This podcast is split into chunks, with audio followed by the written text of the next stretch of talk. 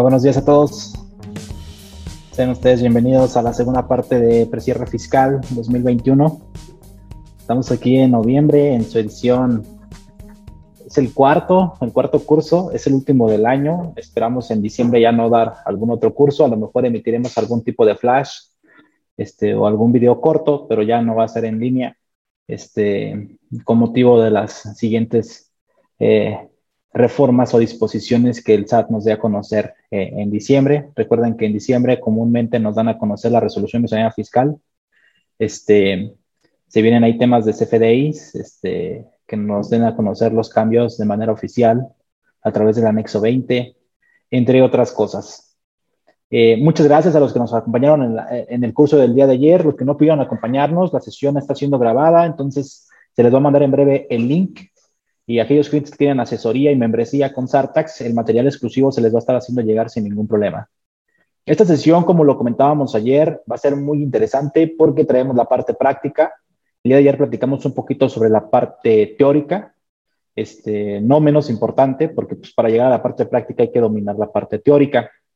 Les recomendamos mucho, mucho, mucho que tengan, os visiten por ahí la, la, la, sesión que tuvimos ayer cuando les llegue el video. Este, y cualquier duda, me pongo a sus órdenes. Al final de la presentación va a venir un slide con mis datos de contacto. Este, si no, nos pueden hacer llegar sus dudas o comentarios a través de los medios por los cuales recibieron la invitación.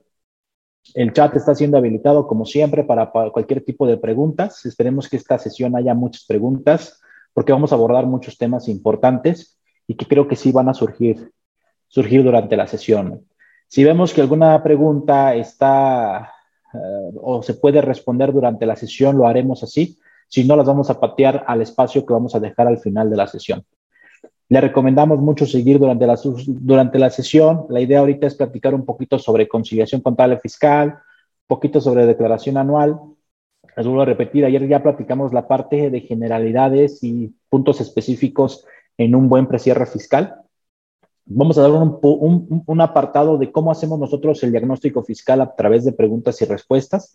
Como ya estamos en el mes de noviembre, ahorita creemos que un diagnóstico fiscal es muy oportuno y puede ser muy cercano a la realidad. Entonces, el cuestionario que hemos preparado nosotros es alrededor de 230 preguntas, donde nos permite conocer de manera global, pero ya muy particular con las preguntas que tenemos, la empresa nos permite prender focos rojos o amarillos. Entonces, este diagnóstico lo recomendamos muy bien ahorita por las fechas en las que nos encontramos. Este, la verdad es que, como lo comentábamos ayer, el costo no es muy oneroso en la parte del diagnóstico.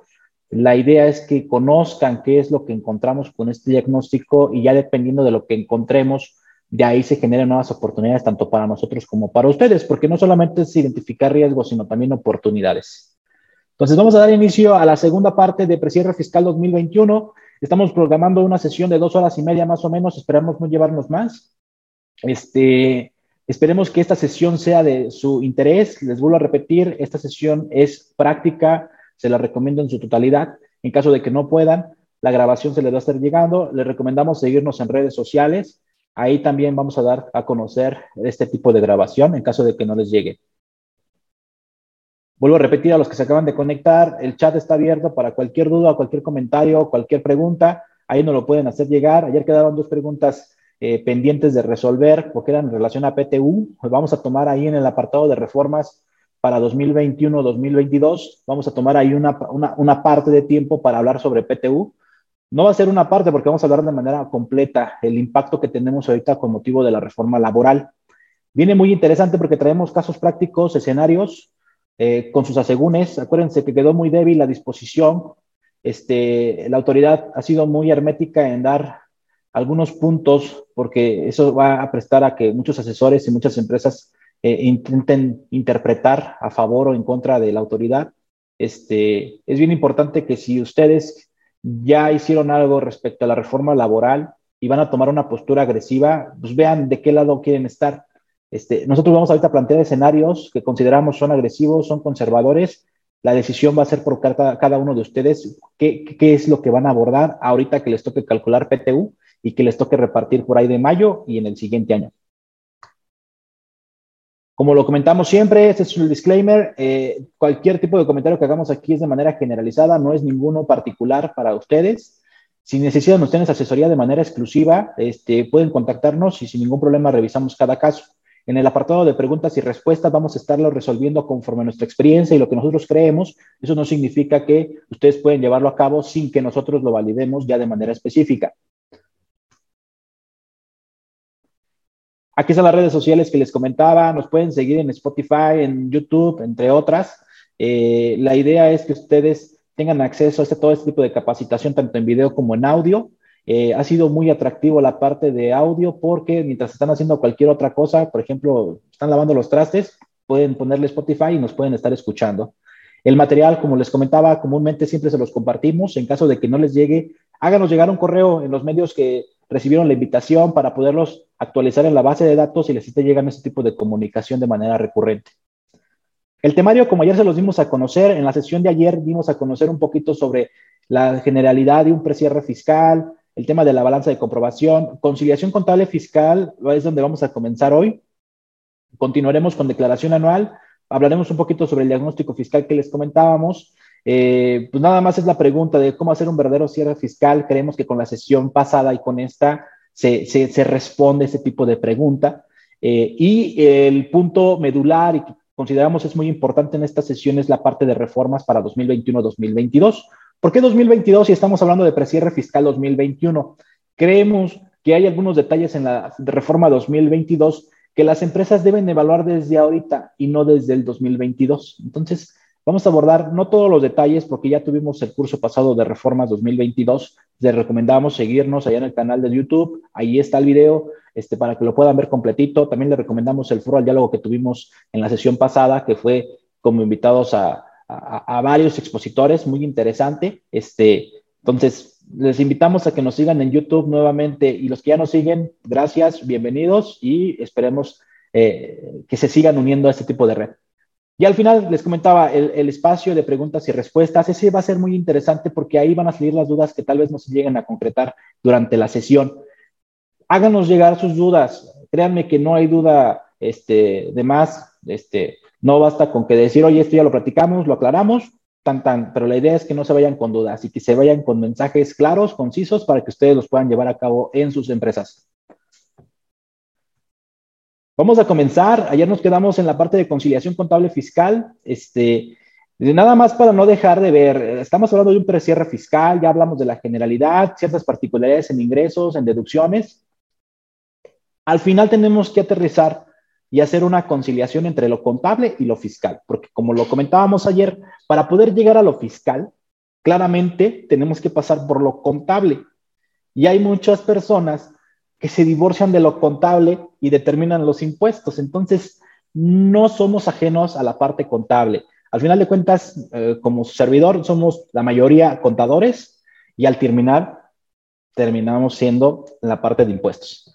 Entonces, es bien importante la parte contable. Tal es el caso que es uno de los requisitos para las deducciones en las personas morales y en las personas físicas, el registro contable. ¿Para qué nos sirve la conciliación contable fiscal? Los que ya la conocen, me imagino que ya la dominan, ya saben cuáles son los detalles en cuanto a qué debe de ser una deducción contable no fiscal, una deducción fiscal no contable, un ingreso contable no fiscal, un ingreso fiscal no contable. Son los cuatro conceptos que están en medio porque de un lado tenemos a la utilidad o pérdida contable y del otro lado tenemos a la utilidad o pérdida fiscal. Lo que está en medio es lo que nos permite conciliar una de la otra. Entonces, por un lado tenemos la parte contable, por otro lado tenemos la parte fiscal. Partimos de lo contable y con los cuatro rubros que acabo de comentar podemos llegar a la parte fiscal. A eso se le llama conciliación contable fiscal. Oye, en otros, en otros temas, en la parte contable tengo algo que para efectos fiscales no debería estar. Los cuatro rubros que están en medio me permiten sacarlo. En la parte contable no hay algo que debo de considerar para efectos fiscales. Los cuatro rubros de en medio nos permiten agregarlo para poder llegar a la parte fiscal. En términos generales, eso es la conciliación contable fiscal. Y en la diapositiva que ahorita ustedes están viendo, ah, perdón, es que me parece que no tenemos. la presentación. Una disculpa. Una disculpa porque no la estaban viendo. Ahí me parece que ya la estamos viendo. Cualquier tema les vuelvo a repetir, tenemos el chat habilitado, ahí nos pueden ustedes contactar. Ya, ya pueden ver la presentación entonces, ¿verdad? Ok, les comentaba sobre la conciliación contable fiscal. Tenemos ahí que estar nosotros partiendo de la parte contable para llegar a la parte fiscal por los extremos. Aquí está en la diapositiva. Los que se nos escuchan en Spotify, estamos poniendo una tablita donde estamos viendo seis partidas utilidad contable al principio, al final utilidad fiscal y en medio lo que les comentaba, deducciones contables, deducciones fiscales, ingresos fiscales, ingresos contables. Vuelvo a repetir, estas cuatro partidas de en medio nos permiten adicionar o quitar ciertas partidas contables o fiscales para poder hacer esa conciliación a la que queremos llegar. Muchas veces lo que nosotros recomendamos en un precierre fiscal es que ustedes puedan mapear o puedan darle un índice a cada una de las partidas que están en su conciliación contable fiscal. ¿A qué me refiero con un índice? Por ejemplo, depreciación contable. Permítanme. Es que me están diciendo que se alcanza a ver un poco borrosa. ¿Sí la alcanzan a ver o se ve borrosa? me pueden decir a través del chat o levantando la manita. Si la ven bien, si la ven borrosa. La presentación. Se ve borrosa. Ok. Muy bien. No se preocupen. Vamos a corregir esa situación en un momento más.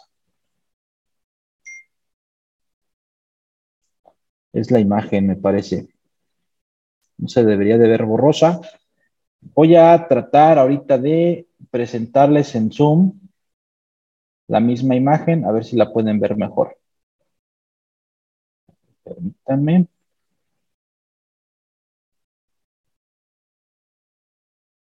Ok, me imagino que ya la ven mejor.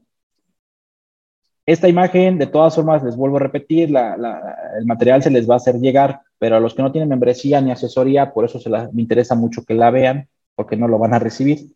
Este, en el video va a quedar evidenciada esta imagen, le pueden sacar una fotito si quieren. Es un ejemplo, lo que yo les comentaba hace rato, por ejemplo, depreciación fiscal y depreciación contable. Por una parte lo tienes en deducción contable y por otra parte deducción fiscal. Ahí, por ejemplo, yo le podría poner un índice que le llame A1 a las dos o uno, si quieren. Y, por ejemplo, cuando estemos hablando de ajuste anual por inflación, ya sea acumulable o deducible, ponerle el número 2. En provisiones, lo que tengas en la parte contable, en la parte fiscal, ya sea deducción o ingreso, le puedes poner 3. De esta manera, lo que te va a permitir es que cuando estés en tu conciliación contable fiscal, ya cuando la hayas elaborado, puedes hacer rápidamente en Excel un filtro y si filtras todos los que dicen uno, sabes que va a aparecer depreciación contable. ¿Qué efecto le estás dando en la conciliación contable fiscal en cuanto a depreciación contable? Por ejemplo, pérdida o venta de activo fijo, cuando tienes utilidad o pérdida contable, tanto fiscal. Lo que quiero decir es que en ocasiones muchas empresas tienen una conciliación contable eh, fiscal muy extensa y muchas partidas intervienen en ella. Entonces a veces se revuelve mucho entonces, yo lo que puedo sugerirles es esto. Aquí, de hecho, en la imagen pueden ver ese tipo de índice del lado derecho, en la última columna. Esto es muy fácil y les permite leer de manera completa la, conciliación contable fiscal sin necesidad de que estén viendo otras partidas. Si están analizando, por ejemplo, tema de provisiones para efectos fiscales que hicieron en la empresa, así les permite nada más identificar rápidamente qué hicieron en la conciliación respecto a provisiones sin estar viendo otra partida. Este tip es muy bueno, es un tip que nosotros llevamos a cabo y se los estamos compartiendo. La verdad, la verdad es que ahorita que vemos el papel de trabajo también viene muy completo y viene con este tipo de comentarios. No voy a meter a explicar qué debe de venir en cada partida en la conciliación contable fiscal. Lo que sí es un hecho es, por ejemplo, no deducibles. Los no deducibles tú los registras contablemente, sí, ok, están dentro de tu utilidad o pérdida contable. Pero para efectos fiscales no deducibles, pues es eso, no, no, no, no deben de jugar, no deben de ser deducibles. Por eso es que los pones dentro de las deducciones contables no fiscales. Si se dan cuenta, en la primera columna hay unos signos. Todas las partidas fiscales, por ejemplo, deducciones fiscales no contables e ingresos fiscales no contables, van con su signo normalito. Un ingreso es positivo y una deducción es negativa. Y todas las partidas contables, deducción contable no fiscal y e ingreso contable no fiscal, van con signo contrario. Por lo mismo, están en lo contable, hay que sacarlo. Por eso es que el signo se voltea. Están arriba y al cambiarle el signo, la idea es eliminar ese efecto. Entonces, ese es otro tip que les damos, porque a veces nos confundimos mucho con el tema de los signos. Partidas fiscales van con su signo. Partidas contables, el signo se voltea cuando hablamos en conciliación contable fiscal. Ahora, también tengan mucho cuidado porque a veces cuando partimos desde la parte contable, ya viene con signo volteado, dependiendo de la balanza. Nuestra sugerencia es cuando hablemos de la conciliación, si tu balanza viene con signo volteado, porque los signos así se manejan allá, traten de ubicar, si aquí están hablando de utilidad, pongan la positiva desde un principio en la conciliación. Si es pérdida contable, pongan la negativa, pero que ya desde un principio marquen la pauta para que los signos estén correctos en su conciliación. Es nuestra sugerencia. Ustedes pueden trabajarla como ustedes gusten. Es lo que les, estamos dando eh, de recomendación. Ok, pues bueno, entonces ahorita ya lo que sigue es platicar un poquito sobre la declaración anual. Ustedes vieron que el año pasado el SAT ya fue un poco dinámico en cuanto al tema de la declaración anual, ya nos propuso algunas cifras, este, lo que hemos dicho ya en algunos varios capacitantes, hasta parezco muy repetitivo, este, en algún momento el área de impuestos o el encargado de impuestos se va a convertir en un conciliador de información. Entonces, si estamos hablando que en la anual ya te va a proponer el SAT ciertas determinaciones, pues debes de anticiparte a ello y prácticamente todo se resume en la parte de CFDIs por ahorita. No nos extrañe que en algún momento nos ponga cifras que tenemos conforme a aduanas, por ejemplo, que tenemos conforme a este, bueno, sigue siendo CFDI, complementos de pago, entre otras cosas, ¿no? Algún otro tipo de declaración informativa, pero por el momento es CFDIs y hay que enfocarnos mucho en la parte de CFDIs en la parte de ingresos, en la parte de retenciones, porque en tema de nómina también se mete mucho. Por ejemplo, nos predetermina el coeficiente de utilidad que vas a utilizar para el siguiente mes. Este, permítanme. Ahora vamos a, les voy a dejar de compartir esta para que me puedan ver. Seguimos en la otra, ¿eh?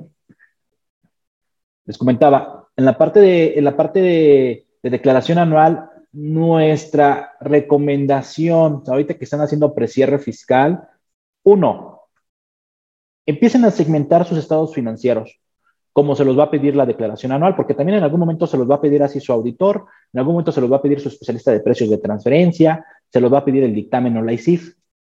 Entonces, si desde ahorita ya estás tratando de ubicar o haciendo tu precierre fiscal y mapeando tus estados financieros, ya desde ahorita va identificando tus cuentas contables, qué es parte nacional, qué es parte, perdón, qué es eh, eh, en moneda nacional, qué es en moneda extranjera, qué es relacionada, qué es no es relacionada, qué no es relacionada, parte relacionada.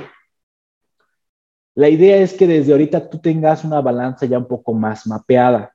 Por ejemplo, si tú tienes una balanza ahorita donde tienes ya los saldos, la cuenta contable, terminas con tu saldo, si desde ahí hacia la derecha tú ya le empiezas a dar cierta segmentación, eso puede ser lo ideal ahorita.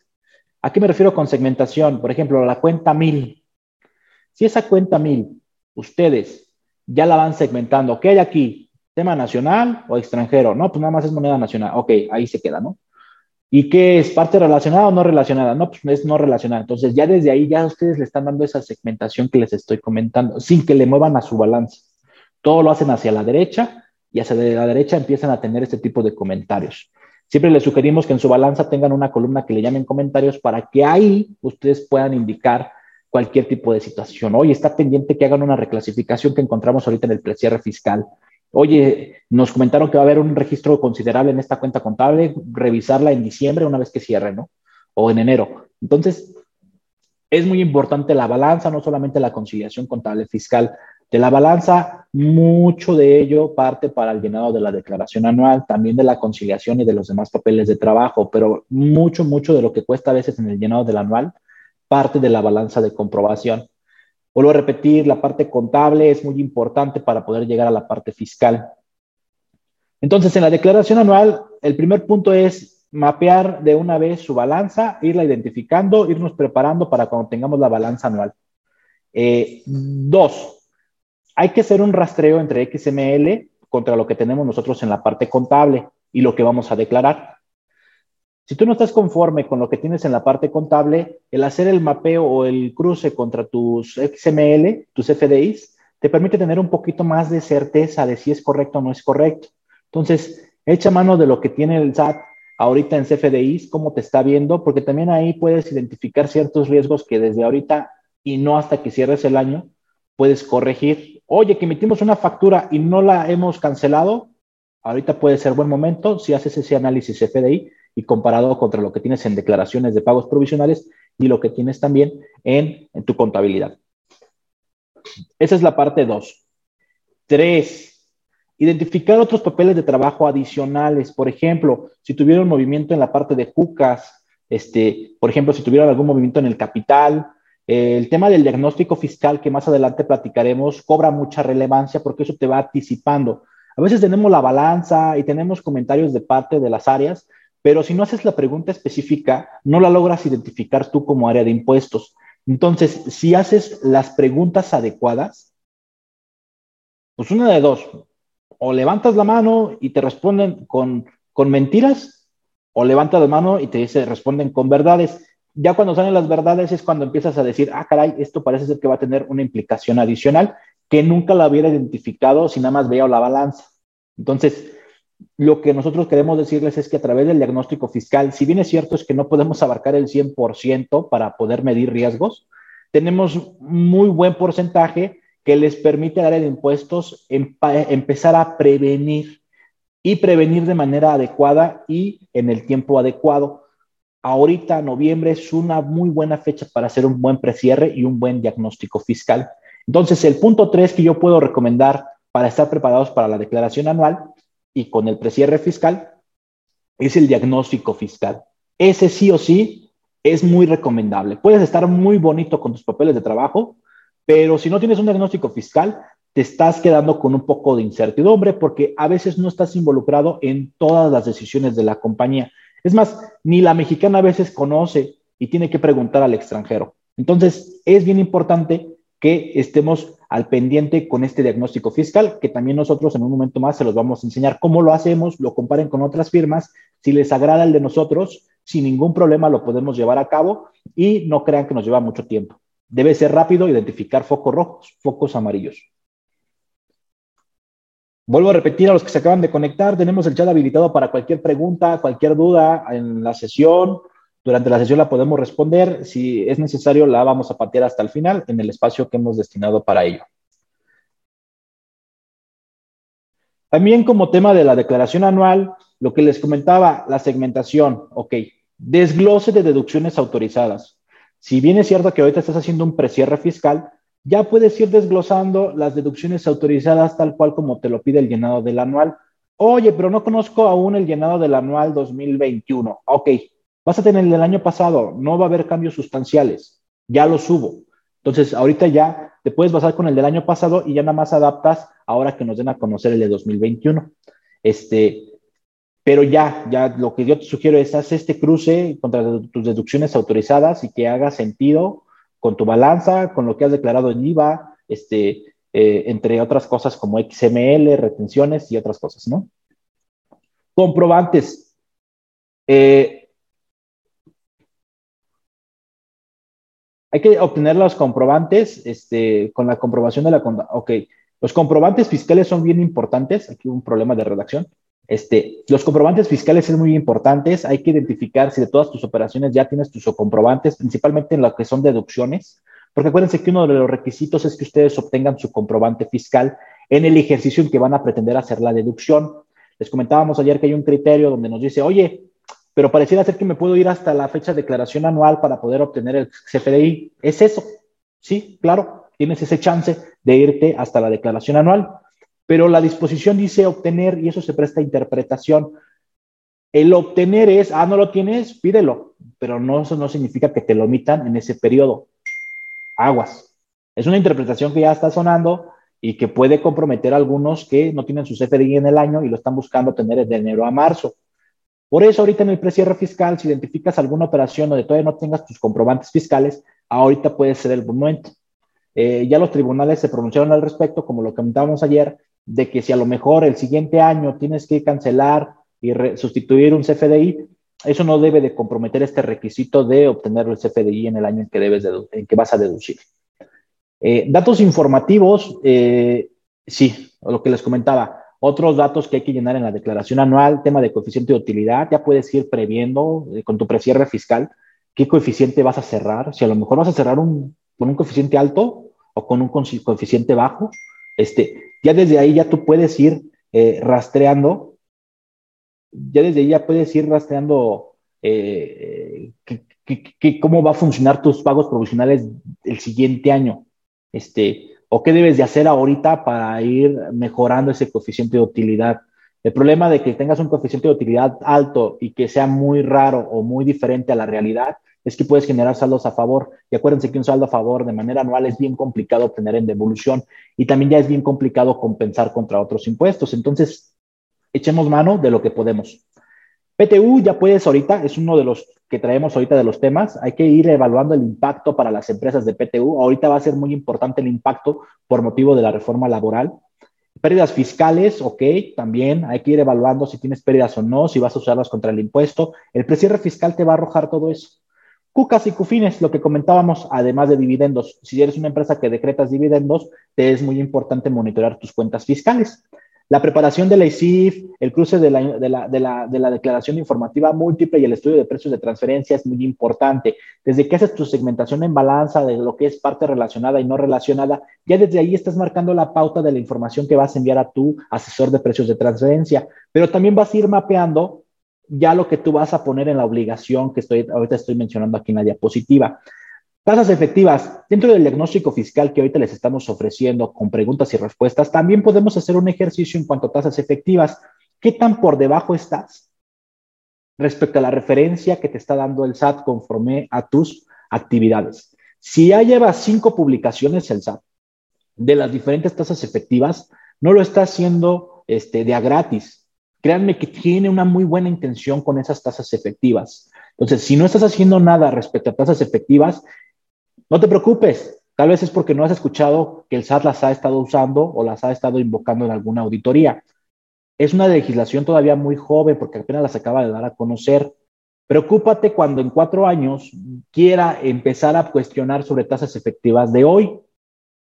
¿Ahí qué vas a hacer? Entonces, dentro del diagnóstico fiscal que estamos ofreciendo es, en caso de que tú te encuentres por muy debajo de la referencia que el SAT está eh, marcando en tasas efectivas, hacer una evaluación para identificar qué es eso que tal vez el SAT no está comparando de manera adecuada y darte un poquito más de elementos una vez que el SAT te quiera venir a cuestionar.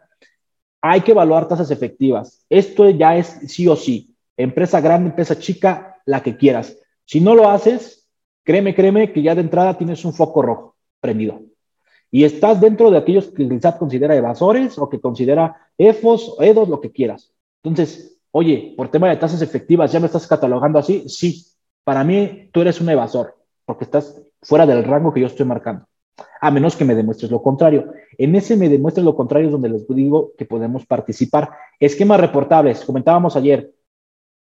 Esto desde el año pasado ya es sí o sí que lo tengan que estar evaluando este, digo, desde el año pasado, que fue la obligación en este año.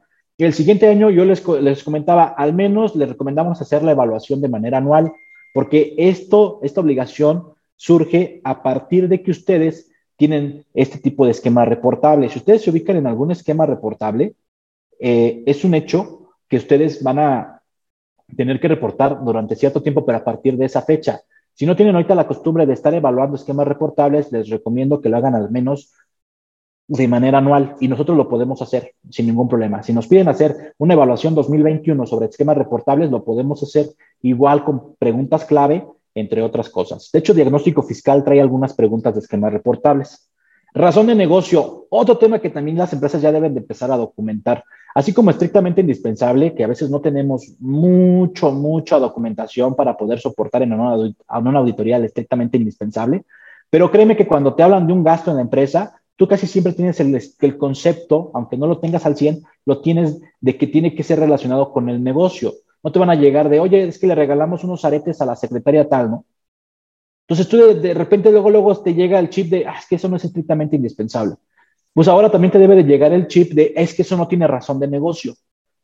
Tenemos una definición muy, muy escueta ahorita en código que nos dieron a conocer apenas el año pasado eh, en cuanto a razón de negocio. En términos generales, beneficio económico debe de ser superior o igual al beneficio fiscal. El beneficio fiscal nunca debe de ser superior al beneficio económico. Ese es el chip que se les debe de prender cuando les hablan de una deducción rara o extraña y también considerable. Si es muy cuantiosa, también ahí es donde tienes que tú empezar a cuestionar. Porque es ahí donde le duele la cabeza a las empresas y donde el SAT ya identificó que es donde puede fiscalizar. Ahí es donde tiene sus cartuchos para que cuando audita pregunte y el SAT sabe que las empresas no lo tienen bien documentado. Razón de negocio es un concepto muy subjetivo y por eso lo ponemos sobre la mesa de que a partir de este año, incluyendo el pasado, ya lo debemos de documentar como debe de ser. ¿Cómo? Nadie sabe. Si viene un asesor y te dice que así se documenta razón de negocio, está de manera equivocada, porque ni el SAT, ni los asesores, ni las empresas lo saben. Necesitamos que el SAT empiece a auditar y empiece a cuestionar razón de negocio para que se empiecen a cuestionar criterios en tribunales y de allí empecemos a generar antecedentes. Ya hay algunos, pero no estamos al 100. No tenemos una definición de cómo calcular beneficio económico, cómo calcular el beneficio fiscal, cómo compararlos, una definición clara de qué es razón del negocio, ¿no? Entonces, ¿tenemos ciertas guías bajo la experiencia? Sí. Entonces, tenemos más o menos un mecanismo para poder documentar razón de negocio, pero ningún asesor te puede garantizar que lo tienes al 100% documentado. El problema es que no estés haciendo nada. Porque si en cinco años vienen y te fiscalizan este año, ya va a ser bien complicado que tú documentes razón de negocio. Mm, CFDIs, hay que estar al pendiente con las actualizaciones de CFDIs para el siguiente año. Ya platicamos ayer, tema de carta aporte, ayer me equivocaba, se incrementó un mes la obligatoriedad, entonces al parecer nos están dando un mes para que ya sea necesario que las empresas lo tengan el tema de carta aporte. Este, se publicó a través de la reversión anticipada de la resolución miscelánea fiscal, pero ya es un hecho casi. ¿eh? Entonces tenemos un mes adicional, creemos que no va a haber otra prórroga, ojalá, este, porque eh, así nos pasó con subcontratación, subcontratación laboral, pensábamos que no y de repente llegó, este, pero ya después pensábamos en una segunda y esa ya no llegó. Entonces no se confíen, este, si ya están trabajando en, en carta aporte, no por esta prórroga le flaqueen, sigan trabajando en la implementación porque ese ya es un sí o sí de lo que va a llegar a pasar. Eh, tema de cancelación, si tienes la costumbre de cancelar CFDIs con notas de crédito, yo te sugiero que ya esa práctica la vayas eliminando porque ya el siguiente año ya va a ser muy visible y vas a tener que documentar todas tus notas de crédito de que efectivamente son devoluciones, rebajas y descuentos. Si tú dices que son cancelaciones, el SAT te puede negar esa nota de crédito y a su vez esa, esa deducción. Y el ingreso como quieras y lo vas a estar acumulando. Diagnóstico fiscal. Aquí es donde yo quiero compartirles el archivito para que vean más o menos cómo lo hemos preparado y en base a eso ustedes se den una idea de lo que estamos haciendo. Si sus asesores les presentan algo diferente, pues ya más o menos nosotros les dimos una idea de cómo lo estamos haciendo. Excelente, ya lo estamos compartiendo. Prácticamente es un archivo de Excel, no, es nada fuera del otro mundo. Y la idea es que en los campos, azules ustedes nos regalen sus, sus, respuestas, que inclusive estas son de opción múltiple, este, para que también no le metamos mucho tiempo. Ya hicimos el ejercicio con otros clientes y no nos lleva más de media hora responderlo. En ocasiones hemos hasta celebrado eh, meeting para responderlos juntos por cualquier duda que tengan. Hay clientes que lo responden y nada más marcan las dudas o las preguntas donde tienen dudas. Nos conectamos, revisamos esas en específico y ya tenemos el diagnóstico al 100% por parte del cliente. Ya nomás nos dejan la pelota a nosotros para emitir el memo oficial de los focos rojos o amarillos que ya hemos identificado. Pero la columna de comentarios es bien importante, porque a veces las respuestas no son suficientes.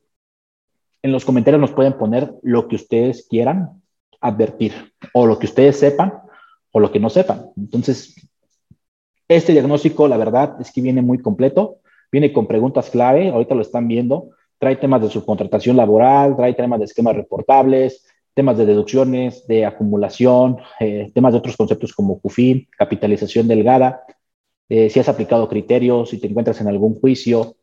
Este, prácticamente estamos eh, tratando de absorber lo que hemos visto que el SAT cuestiona en algunos momentos, tanto en devoluciones como auditorías o cartas de invitación.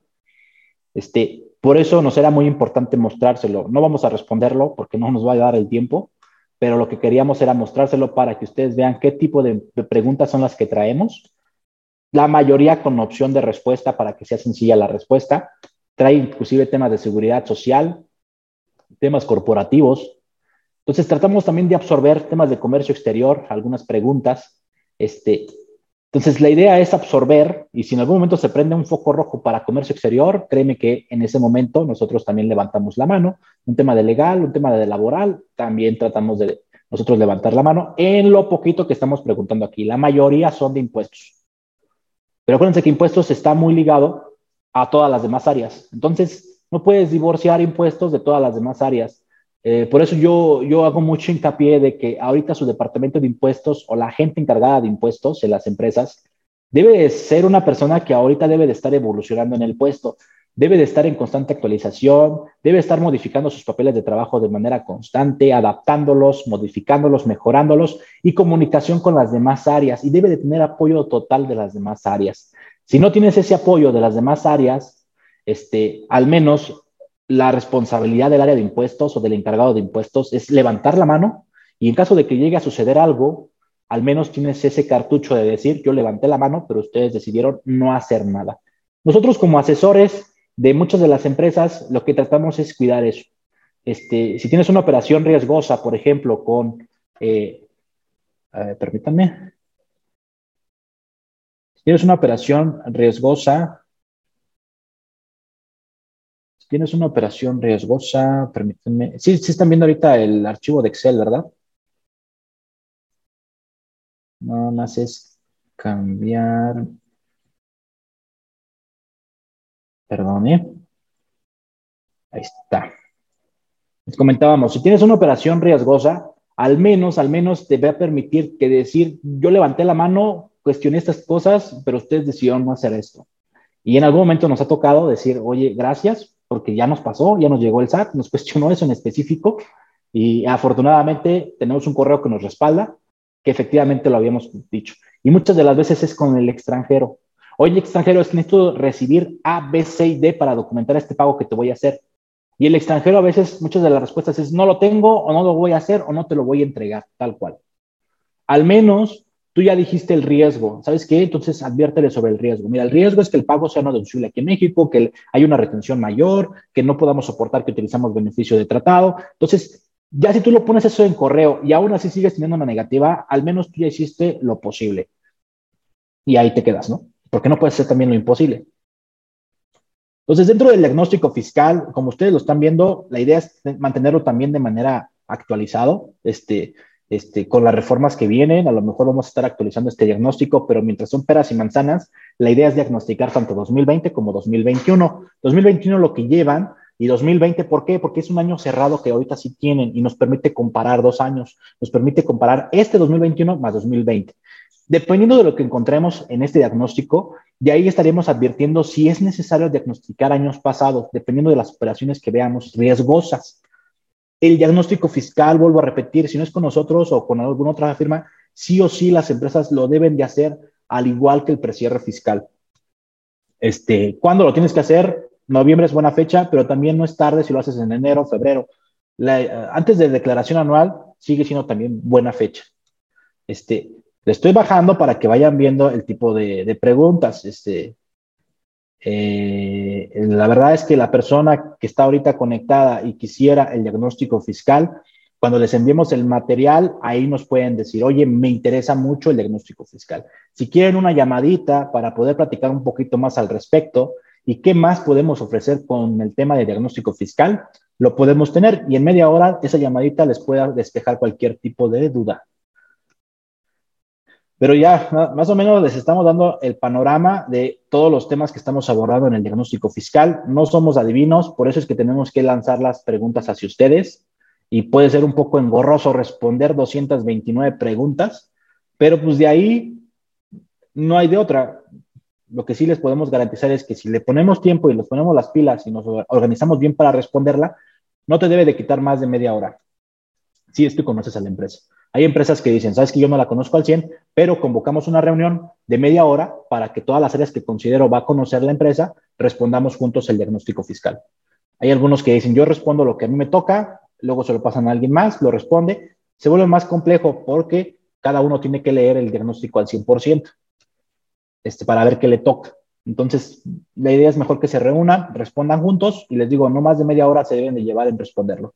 Y ya nomás nos conectaríamos con aquellas preguntas en las que tengan dudas para ya tener la respuesta de este diagnóstico al 100%. También pedimos algunos datos o algunos informes, alguna cifra que hayas declarado para poder también evaluar algunos otros temas como capitalización delgada, entre otras cosas. Prácticamente el diagnóstico fiscal, eso era lo que nosotros queríamos, queríamos este, platicarles. Y ahora lo que me gustaría es irnos a la parte, bueno, responder la pregunta, ¿cómo hacer un buen o un verdadero cierre fiscal? Ya se respondió, al parecer, con la sesión de ayer y lo que llevamos de ahorita. Nuestra, nuestra, nuestro mensaje de esta sesión y de la de ayer es que ustedes puedan tener o cambiarse el chip de reacción a prevención. Un precierre fiscal siempre, siempre va a estar en el chip de prevención. Entonces, si tú tienes la costumbre o no la tienes, ahorita lo que queremos dejar como mensaje es, evalúa hacer un buen precierre fiscal junto con el diagnóstico fiscal.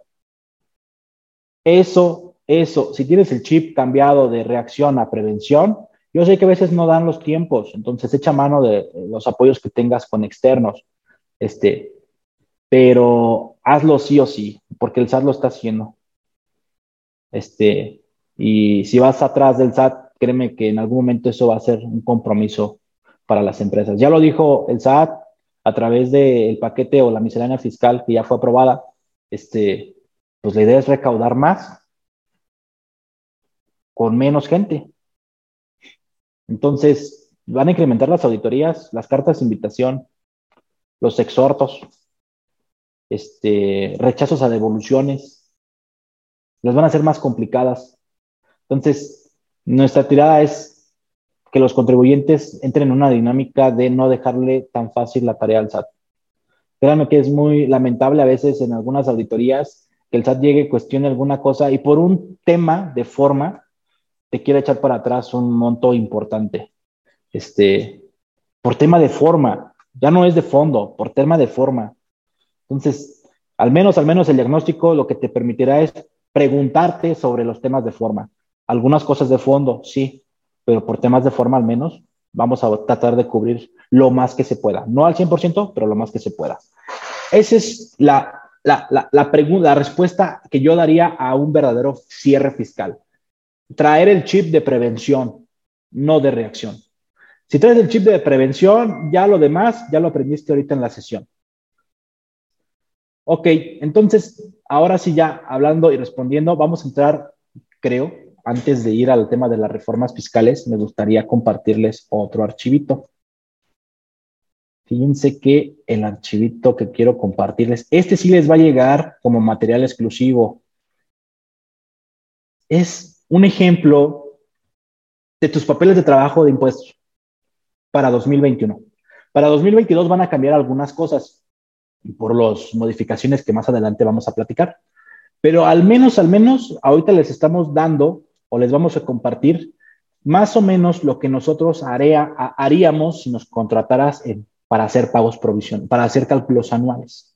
Este, este es un índice que proponemos, se puede incrementar por dependiendo de cada operación de cada empresa.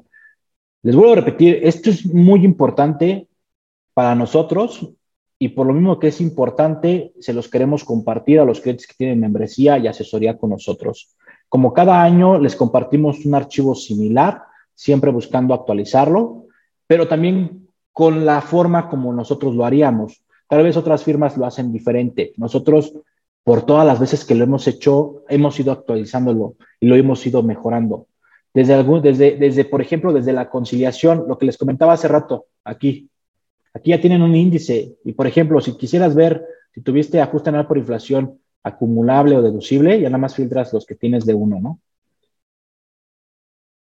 Bueno, no aparece ningún monto, no debería de ser así.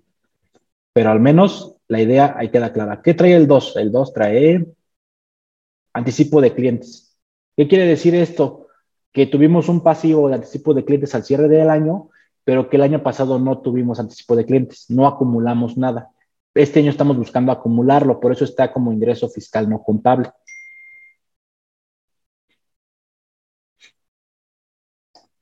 Permítanme. Por ejemplo, le voy a poner el 3. Digo, el mensaje ahí está, ¿no? El 3 es todo lo que tiene que ver con venta de activo fijo. ¿Ya vieron la utilidad? O sea, esa es la utilidad de darle un índice a su conciliación contable fiscal. Esto, si ustedes lo implementan en su empresa, créanme que cuando alguien se los esté revisando, se los va a agradecer. No solamente su auditor o su asesor, sino a quien tú le pasas a revisar los cálculos de impuestos o a quien evalúa tu cálculo de impuestos en la empresa. Eso es una. La otra es tratar de tener tu cálculo de, ISR y PTU a la par para que vayas viendo qué hay de diferencia entre una y otra. Lo platicábamos ayer, la diferencia entre la PTU y ISR prácticamente deben de ser los ingresos exentos de los trabajadores. En el cálculo del ISR debe de aparecer, en el cálculo de PTU, no. Para efectos de PTU, al 100% los ingresos exentos de los trabajadores deberían de ser deducibles. Ahora, si quisieras verte un poquito pro y eres de las eh, personas y empresas que la mayoría presenta complementaria, entonces aquí desde una vez puedes agregar otra columna considerando que va a haber una complementaria. Porque a veces tenemos eh, la costumbre de generar la versión de la normal, luego la versión de la complementaria. ¿Por qué no partes de la normal que tienes y ya nomás agarras la columna que destinaste para complementaria? Y ahí vas teniendo la comparación de qué tenías en la, normal y qué tenías en la complementaria. La complementaria nada más se va a ajustar en lo que le llegues a mover, porque a veces las complementarias nada más se mueven en uno o en dos renglones. Entonces, prácticamente ya vas teniendo el antecedente sin modificar tanto, tanta cosa en tu conciliación contable fiscal. Aquí, lo que les comentábamos hace rato, razón de negocio. Prácticamente aquí lo que les estamos sugiriendo es ya también en su conciliación contable fiscal ir viendo si de todo esto tienen razón de negocio el beneficio económico menor que el beneficio fiscal o al revés. Este, oye, no, ¿sabes que Aquí nada más tenemos beneficio fiscal eh, y beneficio económico ni siquiera tenemos, ¿no? O aquí hay dudas, se lo preguntamos al asesor o, al auditor. Si va a ser algo mejor alguna partida sujeta a esquema reportable, ya también aquí ya lo puedes ir poniendo. Oye, esto pareciera ser que es esquema reportable, vamos a confirmarlo con el asesor, ¿no? Comentarios, esta columna es bien importante porque tú desde que estás elaborando, hoy está pendiente agregar esta partida. Si no lo agregas aquí y lo estás dejando en el tintero, cuando ya quieras liberar tu versión final se te puede olvidar. Entonces, utiliza mucho esta columna. Esta columna te va a permitir a ti ir llevando un stock. Ah, si ya respondiste o ya tuviste ese pendiente, si quieres, táchalo, no lo borres para que vayas viendo que en algún momento ya lo preguntaste. Inclusive pone el comentario si es que se lo preguntaste a un asesor, cómo es que lo definió. Hay muy buenas utilidades en la columna de comentarios. Tú sabrás cómo lo haces. Aquí lo que nosotros estamos planteando con el llenado que tenemos al momento o que conocemos al momento, ¿cómo te sugerimos que puedas estar mapeando tu conciliación contable fiscal para que ya desde ahorita también te vaya arrojando el mapeo para la declaración anual? Por ejemplo, si es ajuste anual por inflación acumulable, ya desde aquí ya le vas poniendo ajuste anual por inflación. Anticipo de clientes, ya va a ser más fácil que con una fórmula te lo lleves tú a tu llenado de declaración anual. ¿Ya vieron? Esa es la utilidad que desde ahorita, desde el precierre fiscal, ya le puedes ir dando a tu conciliación, entre otras cosas. Digo, todavía no llegamos a la balanza. Este es un ejemplo de balanza en donde ustedes pueden ver las 12 balanzas y al final pueden ver, inclusive, el saldo final. Esas dos columnas son bien importantes porque cuando llega tu auditor, te propone ajustes y luego tienes que meterte a ver qué tienes que ajustar, qué no tienes que ajustar. Entonces, si te manda, si te manda su balanza con ajustes, ya nada más aquí los ingresas cuando son cargo y cuando son abono, y en teoría tienes la última balanza de tu auditor aquí. Pero todo lo de la conciliación y lo de los papeles de trabajo parten de esta columna. Entonces, cuando tú le muevas aquí y acá, es un hecho que en automático se va a actualizar este saldo, pero en automático se deben de actualizar los demás papeles de trabajo. Eso te va a evitar mucho retrabajo, créanme, créanme. Este es muy buen tip que les estamos dando. la columna de dudas también, esa utilícenla, es igual que comentarios.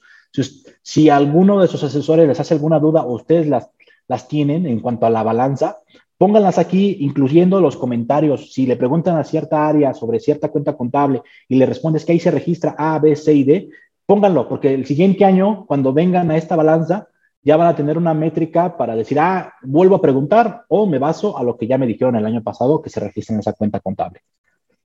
El siguiente, clasificación para el anual, lo que les comentaba. Si ya desde ahorita puedes ir clasificando para tu anual, excelente. Y aparte, si le puedes ir dando a esos saldos que tienes en balanza, cuánto es nacional, cuánto es extranjera, cuánto es nacional, eh, perdón, parte relacionada, no relacionada, que desde aquí ya lo puedes empezar a mapear y al final te debe dar el mismo saldo, pero ya mapeado o identificado contra cada uno de los rubros que te va a pedir la declaración anual. Esto era algo que les comentábamos ayer. Tu balanza siempre debe cuadrar a cero. Si no cuadra a cero, no es la definitiva. No trabajes sobre ella, regrésala o checa por qué no cuadra, porque estarás haciendo mucho retrabajo después. Debes de trabajar sobre una balanza cuadrada a cero. Y lo más recomendable es que mapees lo que es activo, lo que es pasivo, lo que es capital, lo que es ingreso y lo que es gasto. Si tienes en las cuentas de ingreso algo, que tenga naturaleza de gasto, desde ahí ya cuestiona. Igual al revés, algo en gasto que tenga naturaleza de ingreso, desde ahí cuestiona, ¿no? Al igual que en pasivo y que en activo. Capital, muchas veces lo que sugerimos es revisa el saldo inicial, el saldo final, y si ves una variación en capital, cuestiona por qué es, porque normalmente no debe de haber variación más que por el registro del resultado del ejercicio. Este, si hay alguna variación es porque hubo algún decreto de dividendos, alguna capitalización de deuda. El capital te puede dar mucho, mucha pauta para identificar ese tipo de situaciones. Y ya, desde aquí ya lo que te estamos sugiriendo es que también vayas mapeando muchas de las cosas que tienes en la conciliación contable fiscal, al menos lo que dices que es ingreso contable y deducción contable no fiscal, al menos eso debe tener una razón contra tu balanza, porque estás diciendo que está en lo contable. Entonces, forzosamente tienes que hablar o identificar contra la contabilidad por qué estás diciendo que debe de salir o de entrar. Entonces, desde aquí ya te estamos nosotros tratando de decir, trata de mapear respecto a tu balanza qué es provisión, por ejemplo, qué es saldo inicial, qué es saldo final, qué es incremento, por ejemplo. Y ya desde aquí tú trata de que en tu conciliación trates de rastrear estos saldos. Por ejemplo, provisiones.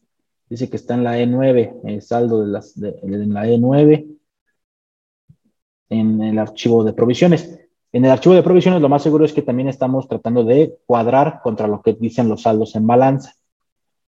Digo, ya cuando se los comportamos, si ustedes lo puedan ver, van a ver esta, esta utilidad que tiene que ustedes empiecen a mapear como les comentábamos. El 1 significa que son créditos para efectos del ajuste por inflación y el 2 se supone que son deudas. Y aquí ya ustedes van también identificando qué va a ser moneda extranjera y qué va a ser moneda nacional. Inclusive ya le van poniendo ustedes aquí descripciones para efectos del ajuste anual por inflación, porque acuérdense que no todo entra. Hay que revisar que efectivamente sean en términos monetarios, entre otras cosas. Entonces ya desde aquí también ya vas identificando tus saldos que estás mandando a tu papel de trabajo de ajuste anual por inflación. Muy importante, hay que revisar siempre la conciliación contable fiscal del año pasado para que podamos ver si tiene alguna implicación este año. Y ya los demás son papeles de trabajo que ustedes ya conocen. Digo, aquí es una sugerencia de cómo lo haríamos. Los INPCs y tipos de cambio que estamos usando en este papel de trabajo solamente son de referencia, no son los correctos. Hay que nada más hacer ahí el doble check, qué tipos de cambios son los que vamos a usar. Esta nada más es una guía de cómo lo haríamos nosotros. Ya ustedes identificarán si se cambia o no, no se cambia. Papel de trabajo de los créditos para efectos del ajuste anual por inflación, el papel de trabajo de los saldos a favor, me parece. Ya me alcanzo a ver por esta cosa. A ver, permítanme. Ok. Este es prácticamente como lo que ustedes están mandando a conciliación respecto a ajuste a anticipo de clientes. Acuérdense que a veces registramos con impuestos o sin impuestos, hay que validar esa parte para ver en realidad qué monto vas a conciliar. Mm, aquí, por ejemplo, hubo faltante de inventarios, que a lo mejor tenías tu reserva o tu provisión de, obsolescencia, entonces a lo mejor aplicaste, no sé. Entonces aquí también estamos sugiriendo que ustedes hagan ese mapeo o esa identificación de inventarios contra lo que tú registraste del ajuste. Aparte de lo que dijimos ayer, hay que documentar de manera adecuada toda tu determinación de costo de ventas. Es uno de los rubros más importantes en tu estado de resultados y muchas veces ni siquiera le metemos tiempo para ver si está de manera adecuada o no. Simplemente decimos el costo de ventas contable es igual que el costo de ventas fiscal y a veces no. A veces hay cosas que no son deducibles este, dentro del costo de ventas contable y que debería de hacer la diferencia con tu costo de ventas fiscal. Aquí hay un ejemplo de una determinación de venta de activo fijo. Este, eh, tema de la depreciación. Creo que aquí lo que yo te puedo rescatar es que ya al final, más o menos, te estamos diciendo, trata de también de, identificar los saldos que te van a servir para impuestos diferidos. Acuérdense que primero determinas el impuesto corriente y ya después tienes que determinar el impuesto diferido. Y muchos de tus papeles de trabajo para el impuesto corriente te sirven para el impuesto diferido. Si desde ahorita puedes ir perfilando tus formatos para lo que vas a necesitar para impuesto diferido, lo puedes hacer. Nuestra sugerencia también viene así en estos papeles de trabajo. Este es un breve ejemplo de una integración de costo de ventas. De cada rubro deberías de tener eh, más o menos una integración, este, algo que te permita rastrear este, eh, cómo se compone cada cosa, si cumple con todos los requisitos como comprobante fiscal, si el registro contable es adecuado, si hubo pago, entre otras cosas. Y acuérdense que el costo de ventas es deducible hasta que se vende. Uno de los cuestionamientos que el SAT hace en una auditoría o en una devolución es identifícame que tu costo de ventas o lo que estás mandando de costo de ventas efectivamente fue vendido. Entonces te pide un link entre el costo de ventas y tu facturación. Está cañón, está cañón pero se puede lograr. Nada más hay que hacer las preguntas adecuadas para que en tus papeles de trabajo puedas dejarlo un, poco más documentado. ¿Cómo puedo rastrear el costo de ventas de la empresa contra las ventas? Pregúntale al área encargada. Este, pero no dejes de preguntar, porque tú no eres especialista. Debe haber un especialista en la empresa. Y si no lo hay, ponlo como una advertencia. Oye, no tenemos eso. Acuérdense que el costo de ventas es deducible hasta que se vende y es uno de los puntos medulares y no lo tenemos. Muy bonito todo lo demás, pero ese es un punto débil que a todas las empresas les puede llegar a fallar. El tema del conteo físico, el SAT siempre les pide que como al menos tienes que hacer un conteo físico al año, pues tienes que ver si en tu estado de resultados tienes algún ajuste de inventarios, porque eso te da la pauta de que efectivamente hubo un conteo físico y que por eso ajustaron, hubo de más o de menos. Hay que evaluar si tenemos detalle de ese conteo físico y de ese ajuste. Si no tienes en tu estado de resultados algún, monto por ajuste de inventario, o sea, tal vez no hicieron de manera adecuada el, conteo o lo hicieron, pero no le dieron nunca efectos contables. Hay que documentar también ese motivo. el tema de, bueno, seguimos todavía con costo de ventas. Acuérdense que hay una fórmula matemática que el SAT y los propios formatos de la declaración utiliza. Cuando hablamos de balance, en teoría tú tienes un inventario inicial, tienes compras, tienes este, eh, inventario final y en teoría llegas a un tipo costo, ¿no? Lo mismo debe pasar en resultados. Lo que tienes en resultados debe de hacer sentido con lo que tienes de inventarios acá. Si tú en resultados estás diciendo que tienes tanto de saldo inicial y de saldo final de inventarios, contra balance debe de hacer sentido lo que estás diciendo de saldo final, por ejemplo. Y de la declaración anual, también tu saldo inicial que estás diciendo en resultados debe de hacer sentido contra lo que dijiste de saldo final del año pasado. Por ahí va más o menos la mecánica de validación del SAT, donde rápidamente te puede identificar si tienes algún problema o no. También preocúpate cuando tu costo de ventas sea mayor a tus ventas. Para el SAT eso no es lógico y no es negocio. Este, ¿Por qué tu costo de ventas va a ser mayor a tus ventas en el año? Entonces, haces el match rápidamente. En el, en el llenado del anual, rápidamente te aparecen las, ventas, descuentos y rebajas sobre venta, y luego costo de ventas, y ahí te aparece el primer resultado. La primera utilidad o pérdida. Si tienes ahí un tema negativo, aguas, porque ese puede ser un foco rojo para una posible carta de invitación o un posible inicio de facultades de comprobación. Provisiones. Muchas veces lo que comentábamos ayer, jugamos saldos iniciales y saldos finales sin saber qué hay en medio, qué hay en los movimientos. Nuestra sugerencia es que para efectos de la conciliación contable fiscal siempre, siempre, siempre se tenga detallado los movimientos y se consideren los movimientos, no los saldos. Si no tienes forma de rastrear los movimientos, pues ni modo, usamos los, eh, perdón, sí, los movimientos usamos los saldos. Pero eso no te exime a que tengas bien documentados los movimientos. Oye, por tema de tiempo vamos a usar los saldos. pero vamos a tener que documentar la parte de los movimientos. Muy rápido. Lo que decimos nosotros, eh, por ejemplo, el saldo inicial va a ser una deducción fiscal no contable si juegas saldos. En la conciliación contable fiscal, tu saldo inicial va a ser una deducción fiscal no contable y tu saldo final va a ser una deducción contable no fiscal en tu conciliación contable fiscal. Estos dos saldos deben de ser rastreables sin ningún problema contra tus cuentas de balance. Ahora, cuando hablamos de movimientos, tus incrementos van a ser una deducción contable no fiscal. Los incrementos a las provisiones no son deducibles, por eso es deducción contable no fiscal. Inclusive las cancelaciones, oye, creé una provisión, la incrementé, pero no era cierto, entonces la cancelé. Entonces el efecto debe ser cero. Entonces, las cancelaciones también son ingresos contables, no fiscales, son meramente asientos contables, no son fiscales.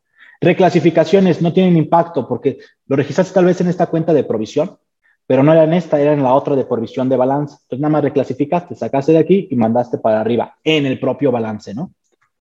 Lo que sí es deducible son las aplicaciones y eso ya debe de contar con una factura. Debes de demostrar que efectivamente ya es una deducción autorizada las aplicaciones a las provisiones. Muchas veces se tiene la factura, entonces se le da la aplicación y su contraparte es contracuenta por pagar, ¿no? Y ya ahora ya que se paga, ahora sí se va contra bancos. Entonces, muchas veces tenemos que defender las aplicaciones, pero también hay que identificar contra resultados, los incrementos y las cancelaciones. Cuando tenemos un papel de trabajo de provisiones, así como el que les estoy mostrando, créanme que es más sencillo defender cualquier devolución o cualquier auditoría en materia de ISR provisiones a veces los montos son muy importantes.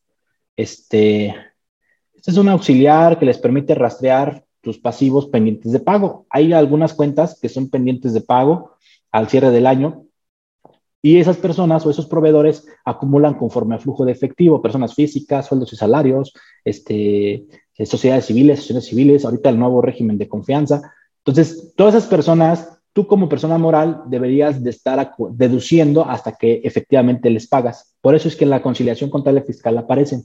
Aquí hay un ejemplo de cómo deberíamos estarlos este, mapeando eh, para poder ver qué monto vamos a conciliar. Este es un ejemplo en cuanto al tema de la variación cambiaria, cómo deberíamos de documentarla o revisarla. Digo, no es al 100%, pero son pruebas globales. Ya estamos entrando en el cálculo de capitalización delgada, en la parte de intereses también, cómo debemos de tenerlo documentado. Este es un ejemplo de capitalización delgada que en este papel de trabajo aparece. Ahorita más adelante en el tema de reformas les voy a mostrar otro papel de trabajo que diseñamos, donde viene también el otro cálculo que hay que hacer por aquellos que rebasan 20 millones de, intereses a cargo en el año y que tienen en el grupo también intereses. Este, eh, ahorita se los muestro, viene eh, en el mismo sentido. Aquí es nada más un ejemplo que puedes hacer la determinación todavía en 2021 con capital contable o con capital fiscal. La diferencia entre usar capital contable y capital fiscal es que tu nivel de apalancamiento puede incrementar considerablemente. ¿Por qué? Porque si eres una empresa que en algún momento tuviste pérdidas contables, por ejemplo, hasta 2021, pues tu capital contable no era muy atractivo cuando hablábamos de capitalización delgada. Este, entonces tenías que echar mano de la opción que te demarcaba el artículo 27 cuando te decía que podías usar el capital fiscal. Artículo 28 me parece. Este, y aquí es donde ustedes se dan cuenta, aquí no juega nada lo negativo, las pérdidas no jugaban en 2021, para 2022 ya juegan las pérdidas, entonces ya tu capital no puede ser tan atractivo. Lo vamos a ver más adelante. Entonces, esta parte que les estoy mostrando del capital contable y capital fiscal, digamos que es para medir el nivel de apalancamiento que tiene la empresa. ¿Cuál es el problema cuando tienes capitalización delgada? Es que los intereses de vengados a cargo de la empresa de parte relacionada a residentes en el extranjero pudieran ser no deducibles. ¿Cuánto? ¿El 100% o lo que represente el que excedan tus deudas de este nivel de apalancamiento del que te estoy hablando? Aquí está. la capitalización delgada la divido en dos partes. Una es para ver el nivel de apalancamiento y cuánto es lo que rebasamos, y la segunda es para ver cuánto pudiera ser no deducible. Aquí está el posible no deducible, 4.795.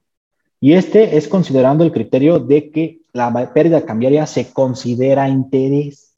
Hay un criterio normativo por parte del SAT donde te dice que para efectos de capitalización delgada la variación cambiaria debería de estar jugando en el cálculo. Eh, hay muchos temas de interpretación, muchas empresas no lo quieren utilizar. Ahorita con reforma 2022, este, va a ser todavía más preocupante este criterio porque te están buscando bajar el nivel de apalancamiento, es decir, creemos que la mayoría de las empresas transnacionales van a tener problemas de capitalización delgada aún y cuando no tengan préstamos como tal. Ah, caray, por el criterio que te estoy diciendo. Si tienes moneda o, operaciones en moneda extranjera o diferente en peso, es un hecho que tienes ahí impacto en tu resultado de pérdida cambiaria, a lo mejor. Ese tipo de deudas y ese tipo de pérdida cambiaria debería también de estar jugando en tu capitalización delgada, en tu cálculo, este, entonces, si no haces cálculo de capitalización delgada porque no tienes préstamos o intereses de vengados a cargo y menos de residentes en el extranjero, partes relacionadas, este, te sugerimos que hagas esta evaluación, porque a lo mejor lo que sí tienes es pérdida cambiaria de partes relacionadas residentes en el extranjero y esa pérdida se convierte en interés a través del criterio que te estoy comentando. Les voy a compartir el ejemplo y aquí ya ustedes van a ver más o menos la mecánica de determinación. Yo nada más lo quiero concluir diciendo, hay dos etapas. La primera es medir el nivel de apalancamiento. Si no rebasas ese nivel de apalancamiento con tus deudas, te quedas hasta ahí. No hay nada más que hacer.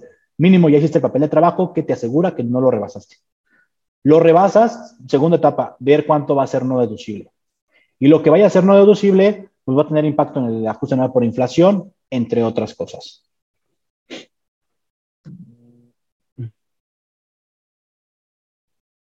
Ok, pagos anticipados. Sugerimos siempre tener un vacío de pagos provisionales. Aquí está muy sencillo. Háganlo ustedes un poquito mejor. Número de operación, fecha de presentación, validar que sea la última declaración, lo que platicábamos ayer, para que tu vacío de pagos provisionales te dé la certeza de que es lo último que tienen en pagos provisionales, determinaciones mensuales entero y entero de retenciones. Cálculo de Cuca, sugerimos que de una vez lo vayan haciendo, aunque no tengamos el NPC de diciembre. Ya mínimo lo están anticipando y lo están adelantando, están haciendo preguntas si hubo aportaciones o no de capital, ya hicieron sus validaciones. También el tema de CUFIN. Les permite ir actualizándolas para ir haciendo su estimado de si tienen problema o no de capitalización del delgada. Porque van a usar capital fiscal. Coeficiente de utilidad, ir monitoreando. ¿Qué coeficiente tenemos ahorita? Tal. Ah, ok. ¿Y cuánto estamos ahorita determinando? Ah, está muy alto hay que levantar la mano, ¿no? De por sí tenemos saldo a favor este año, vamos a tener saldo a favor este año, con un coeficiente de utilidad más alto, donde se espera que haya ventas más bajas, oye, pues vamos a tener un saldo, un saldo a favor más alto, ¿no? Entonces, ahorita noviembre es buena fecha para poder hacer algo y mitigar un poquito el impacto de coeficiente de utilidad. La tablita que les mostraba ayer del tema de ingresos exentos, aquí está un cálculo. Y este cálculo está súper, súper validado. Entonces, si tú tienes alguna duda de cómo se calcula la parte de ingresos exentos, de si debes de utilizar el 47% o 53% de no deducible, aquí está conforme a regla, conforme a resolución miscelánea fiscal y los conceptos que considera. Nada más es cuestión de que tú lo actualices para tu empresa y veas qué escenario te conviene, porque también manejamos varios escenarios. El problema de ingresos exentos de los trabajadores es que el artículo 93 señala muchos conceptos que algunos al parecer ni siquiera son ingresos del trabajador. Aquí la pregunta es, ¿estás considerando todo lo que dice el, artículo 93 como ingreso exento para este, esta nueva deducción? O si nada más estás viendo a lo que consideras que es ingreso real del trabajador. Si lo estás haciendo así, te deberías de preguntar qué estás haciendo con lo otro, si estás emitiendo CFDIs al trabajador respecto del otro que no estás incluyendo, si no lo estás haciendo, medir riesgos de que lo hagas o no lo hagas. Pérdidas pendientes de amortizar, también si tienes algunas por amortizar, es importante que las vayas actualizando. Y aquí están referencia a los 100 pesos para que nada más ustedes actualicen para el año que les conviene y los tipos de cambio. Ya no los quisimos agregar porque luego los vamos a mal acostumbrar y van a estar ya nada más actualizando sus datos y ya van a tener sus determinaciones. Esto ya prácticamente les está dando todo. Nosotros lo que hacemos en el despacho es no solamente tener a las máquinas trabajadores haciendo las cosas conforme a manuales o conforme a formatos y lo que sea. Lo que queremos es que se analice. nuestra idea de compartirles este papel de trabajo es para que ustedes se den una idea de cómo lo hacemos y lo repliquen ustedes con lo que ustedes hacen o lo mejoren y actualicen. No te sugerimos que agarres tal cual nuestro template y en ese te bases. ¿Por qué? Porque puede haber errores, puede haber lo que sea. Entonces, te sugerimos que lo analices y lo repliques con tus papeles de trabajo para que tú propiamente te generes tu interpretación y tus propios papeles de trabajo. Si nada más agarras nuestros papeles de trabajo y lo replicas ya con tus cálculos, este, puede haber cierto grado de error, pero también cierto grado de desconocimiento de que no comprendamos qué estamos poniendo y por qué lo estamos poniendo o por qué nos determina ciertas cosas. Si tienes alguna duda o quisieras que nosotros te acompañáramos en tu determinación de cálculos anuales, también lo podemos hacer de cualquier forma nos podemos adaptar. Esto era lo que quería mostrarles yo en la parte de conciliación contable fiscal. Todo lo que hablamos de precierre fiscal se concluye con este papel de trabajo que les vamos a estar compartiendo. Y ahora sí, vamos a entrar de lleno a lo que queríamos platicar de reformas 2021-2022. Traemos solamente dos temas que parecen, para nosotros es muy importante. Es la parte de reforma eh, en cuanto a reforma laboral este, reforma laboral tuvo implicaciones considerables en muchas de las empresas. No solamente va a tener implicaciones para aquellas que tenían insourcing y que migraron a sus empleados o que todavía sigue existiendo la insourcing, lo que sea. También tiene implicaciones para aquellas que no tenían a los empleados con un tercero, sino los tenían de manera, eh, de manera interna. Este, ¿Por qué? Porque la forma en cómo vas a distribuir la PTU cambió a, a raíz de esta reforma. Entonces es bien importante que las empresas sí midan este año y los que vienen el impacto en su PTU que van a determinar. Antes de entrar de lleno a los cálculos o a la parte práctica que traemos, me gustaría mucho advertir sobre algunas generalidades. ¿Quiénes reparten la PTU? Tanto personas físicas como personas morales. ¿Quiénes no reparten PTU? Las empresas de primera creación. Primer año, no repartes PTU. Eh, creación de un nuevo producto hasta dos años de funcionamiento. Hay que demostrar eso, ¿no?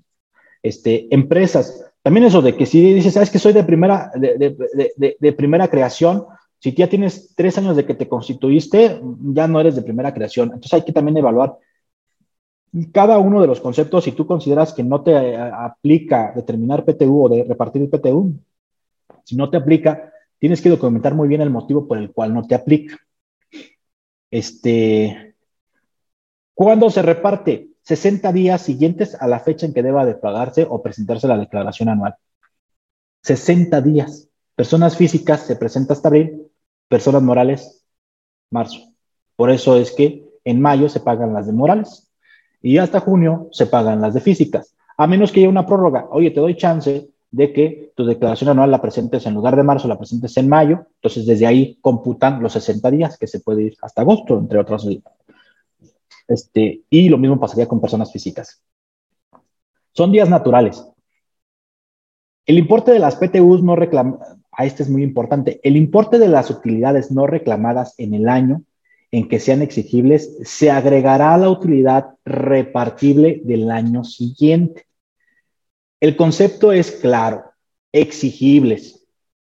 Ahorita que veamos los casos prácticos va a cobrar mucha relevancia. El importe de las utilidades no reclamadas, no reclamadas, también es otro concepto importante. Oye, si al trabajador o de PTU tenía por repartir 100 y con la nueva cálculo o la nueva reforma, este, me, tocaba, me toca nada más repartir 80, este, ¿qué va a pasar con esos 20? ¿Se va a agregar a los siguientes años? Oye, para empezar, el trabajador ni va a poder reclamar esos 20. No sé si están de acuerdo. ¿Por qué? Porque así lo dice la ley. Te va a topar hasta cierto monto y el que más le favorezca al empleado. Ok, ya le favoreció, ya lo determiné, pero de los 100 nada más toca distribuir 80. Ok, esos 20, como lo interpretamos nosotros, es la propia ley te dice no lo va a poder reclamar el empleado porque no le corresponden. Y en el año en que sea exigible. Ok, ok. Determinamos la PTU de 100. Excelente. ¿Es exigible? Sí, ok. Para empezar, no va a ser ni reclamable, tal vez sí va a ser exigible, pero ¿por quién? Pues ahí entramos en un tema de interpretación con la nueva reforma laboral. De entrada, lo que podemos anticiparles es que toda esa PTU que no va a ser repartible conforme a la reforma laboral, en teoría no se debe de estar sumando a la del año, a la, del año que sigue. Esa debería ser la mecánica. Hasta ahorita, como lo comentamos ayer, el SAT, ha sido, el SAT y las autoridades han sido muy herméticas en dar una postura de qué va a pasar de los efectos secundarios de todo el tema de la reforma laboral. No fue muy clara la disposición que se aprobó, entonces necesitamos regulación secundaria que todavía y al momento no se ha publicado, ni tampoco se tiene la intención todavía. Entonces, preocupa mucho porque ya estamos a la vuelta de la esquina para hacer el cálculo de la PTU y para poderla distribuir. Este, entonces, ahorita lo que tenemos que hacer es tomar la postura más conservadora. ¿Cuál va a ser? Hasta marzo vas a determinar la PTU. Ok, determínala al 100%. Vas a determinar en esos 60 días cuánto vas a distribuir a tus empleados conforme a la reforma. Sí, ok.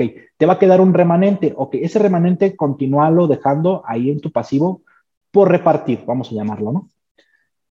Si en ese inter vemos que la autoridad no ha puesto o no se ha, no, se ha puesto la camisa y no ha dado una postura, entonces lo que te vamos a sugerir es lo que te estamos comentando en, estas, en esta sesión. Es ahora sí, cancelemos ese pasivo. ¿Por qué? Porque ya no va a ser repartible. Ya no lo va a poder exigir o reclamar ningún trabajador. ¿Están de acuerdo?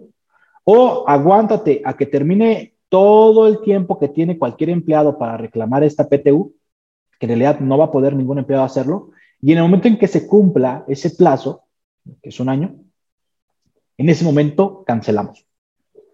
Cancelamos ese pasivo. ¿Vas a perdurar con un pasivo un año? Sí, ok. Pero lo vas a cancelar. No lo vas a sumar a la siguiente PTU. Va a depender mucho de la postura que tengan sus auditores. Yo ya le pregunté a muchos de nuestros clientes, oye, tu auditor ya puso una, una, una postura, ¿qué te dijo algo al respecto? Ninguno ha querido decir nada, por lo mismo de que la autoridad ha sido muy renuente o muy hermética en dar alguna postura sobre lo que va a pasar de PTU. Entonces, nuestra sugerencia ahorita es, sí, determínala, eh, calcúlala, regístrala y vamos a ver de aquí hasta mayo que ya tengas que pagarla, este, si ya hay algún criterio por parte de la autoridad. Si no lo hay, entonces ya tomemos las decisiones y esas decisiones van a ser eliminar ese pasivo hasta mientras tanto no haya algo oficial que diga lo contrario. Vuelvo a repetir, el chat está abierto para cualquier duda, cualquier pregunta. Aquí la podemos efectuar, la guardamos para el espacio que tenemos al final. ¿Quiénes no participan en la PTU? Los directores, administradores, gerentes generales de las empresas. Demás trabajadores de confianza participarán en las utilidades de las empresas, siempre topándolos al salario más alto del sindicalizado más un 20%.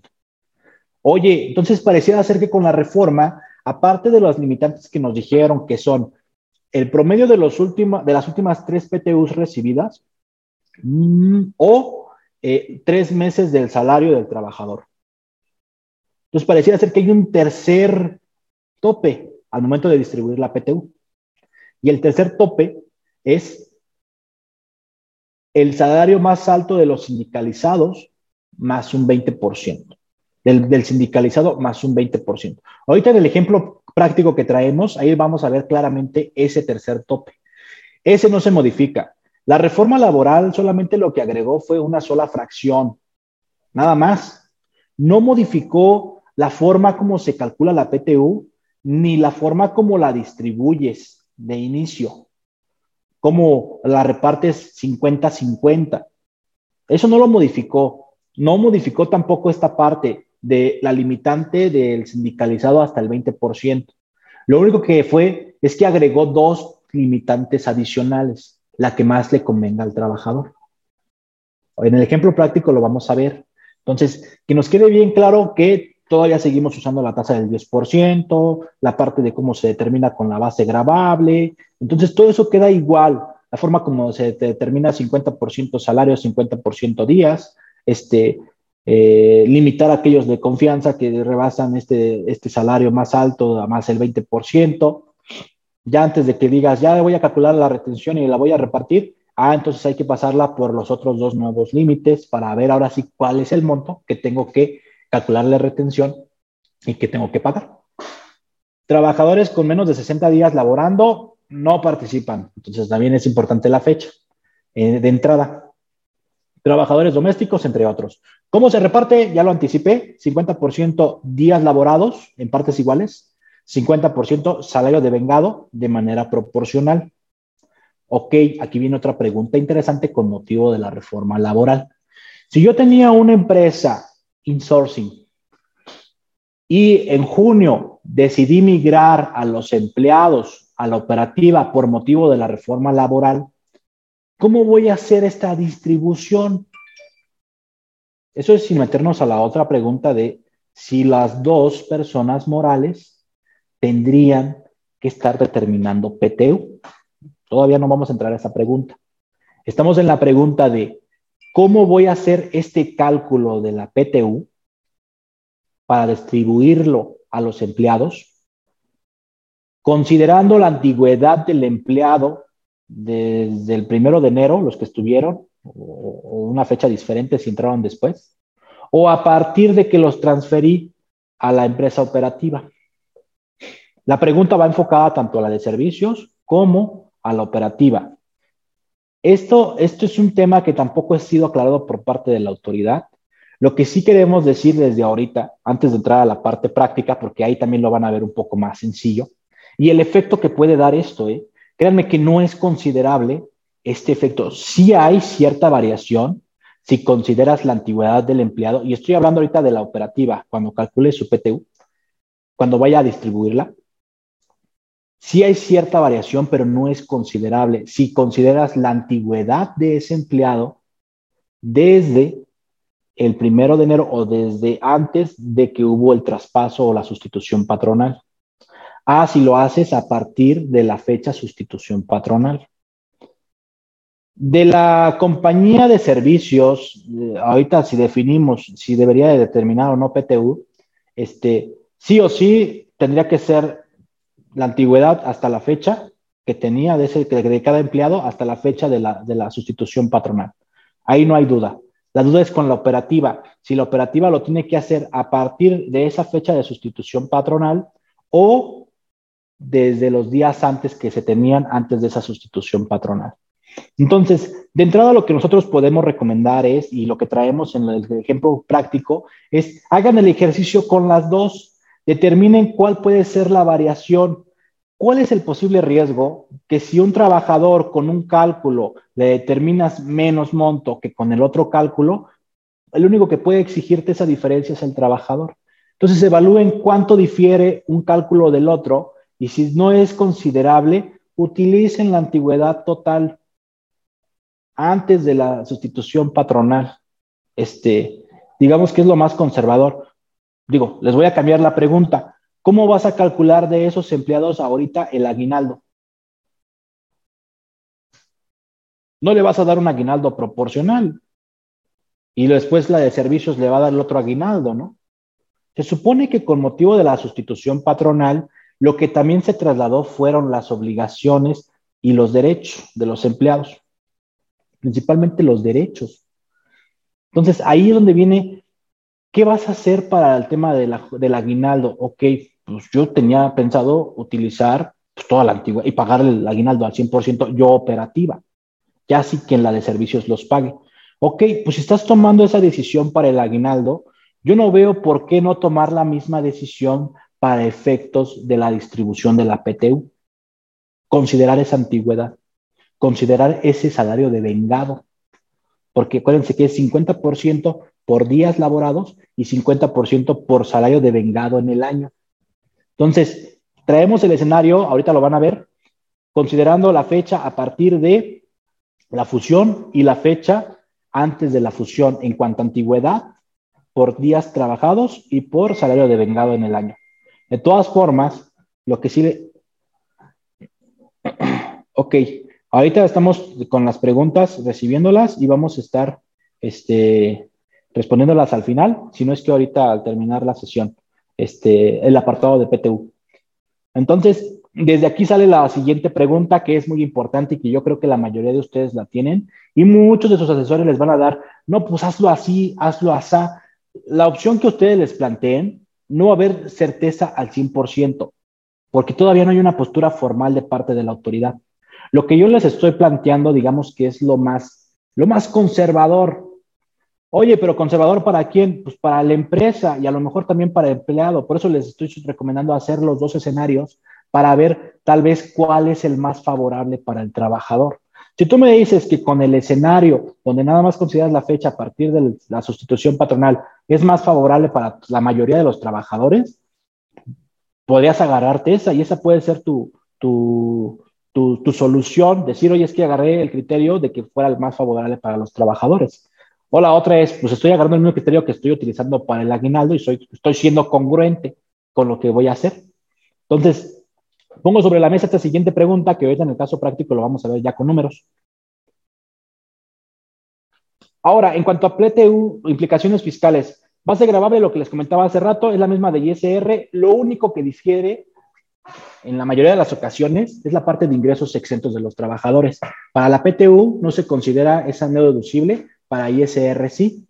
Eh, no consideras para PTU tema de PTU pagada, sería un doblete y también pérdidas fiscales pendientes de amortizar. Digamos que en la fórmula matemática que vimos ayer, esos dos últimos conceptos antes de llegar al resultado fiscal no entran. Nos quedamos nada más en el tema de ingresos menos deducciones, quitando la parte de ingresos exentos de los trabajadores o dejando al 100% la deducción y tan tan, ¿no? También debemos de considerar que la PTU que tú pagas en mayo la puedes distribuir o disminuir es disminuir, perdón, eh, en pagos provisionales a partir de mayo que la pagas hasta diciembre. Si en mayo pagaste 100, esos 100 divídelos entre los meses de mayo a diciembre y lo que te dé es lo que utilizas en cada mes. Oye, en junio pagué otra PTU a los inactivos, por ejemplo. Ok, entonces eso que pagaste en junio, suma los meses, o bueno, divídelo entre los meses de junio a diciembre y lo que te dé lo vas a estar aplicando en cada mes, más lo que ya estás aplicando con el mes de mayo. Y así debería ser tu papel de trabajo. Total, que en diciembre, lo que utilices en diciembre debe de ser el total de lo que llevas pagado en el año. Nuestra recomendación, como lo decíamos ayer, es documenta el pago de esa PTU. Si no puedes el 100%, en su mayoría lo que es lo que pagas en mayo porque casi siempre es en dispersión y es un solo depósito. Ya nada más documenta el cálculo con el que llegaron a ese depósito y ya tienes la mayoría de la PTU documentada. De los inactivos, a lo mejor documentalos de manera selectiva. Te estoy hablando a ti, que eres del área de impuestos, porque es algo que te pregunta la autoridad. Digo, lo que consideras en tu conciliación contable fiscal o tu cálculo de ISR, tal cual es el concepto que se llama deducción, eh, disminución de PTU pagada. Entonces, ya desde ahí te está diciendo es pagada y es lo primerito que te va a pedir la autoridad que le demuestres que efectivamente fue pagada. Hay que revisar que estamos emitiendo los FDIs de nómina. Si tú haces el análisis FDI que te recomendaba ahorita con motivo del precierre fiscal, entonces también hay que rastrear el tema de la PTU si hace, si hace sentido con lo que estás tú considerando como PTU pagada, porque en teoría cada que pagas PTU deberías de estar timbrando CFDIs de nómina. Una nómina extraordinaria le llamamos. Acuérdense, la PTU no es deducción autorizada, es disminución. Disminución de los ingresos menos deducciones autorizadas para llegar a la utilidad fiscal. Y no caigamos en eso. Si tienen un requisito de deducciones autorizadas y quieren aplicarlo para PTU, parece ser que estamos en lo incorrecto. Y me estoy refiriendo a ingresos exentos de los trabajadores por la partecita que es exenta de la PTU. Esa parte que es exenta de la PTU hay que evaluarla si efectivamente la vas a limitar en un 47 o 53%. El llenado de la declaración anual ya no lo está considerando. Entonces, hay que evaluar, hay que evaluar qué, tanto, qué tanto representa para ti esa PTU exenta, ese 47 o 53% no deducible. Si es muy considerable, entonces ahí sí te recomiendo que le metas más tiempo para ver si la puedes o no disminuir al 100%. PTU exenta, pues ya lo puse aquí, ¿no? Y bueno, ahorita lo que quiero más o menos ya ah, para entrar al, caso práctico es que ustedes puedan ver prácticamente los puntos finos eh, cuando hablamos del tema de PTU y ahorita más con motivo de la reforma laboral. Primero que nada, deben de tener en la cabeza que son tres meses del salario del trabajador, uno de los nuevos limitantes al momento de distribuir la PTU. Tres meses del salario del trabajador. Ok, tres meses del salario del trabajador. Para las empresas que nada más pagaban alrededor de 20 días de PTU al año o menos, tres meses del salario del trabajador ya te dice algo, ¿no? Pero bueno, también hay que hacer la comparación entre el promedio de la PTU que recibiste en los últimos tres años. Y ahí voy a sacar una tercera pregunta. Oye, si yo tenía la compañía insourcing, migré a los empleados en junio, cuando yo esté haciendo la distribución, me queda claro que voy a agarrar el último salario de diciembre que tuvo ese trabajador para medir cuántos son los tres meses y de ahí empezar a hacer mi comparación, ¿no? De ese no hay problema.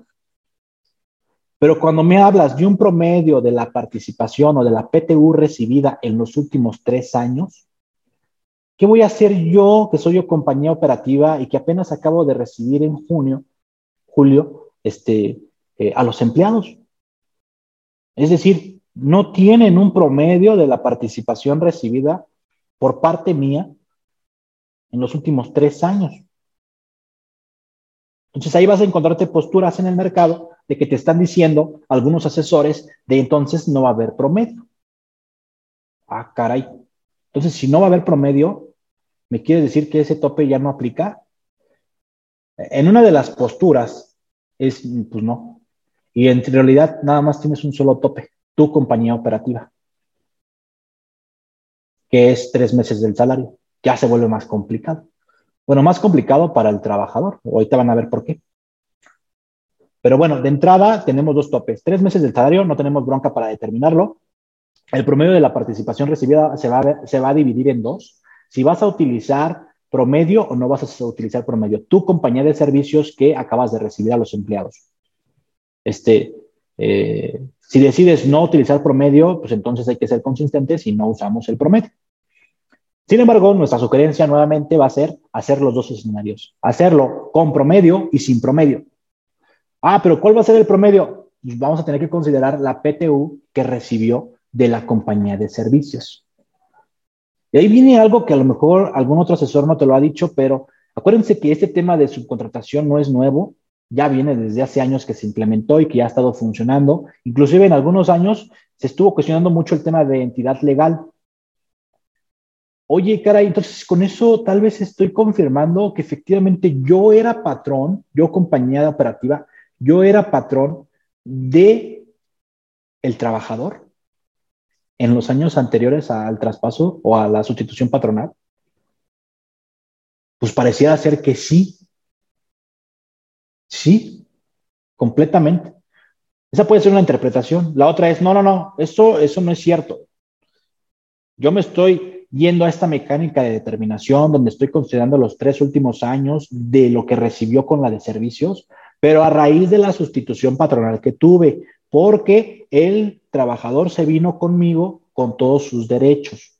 Y entre esos derechos yo interpreto que se encuentra el que debo de considerar ese promedio así.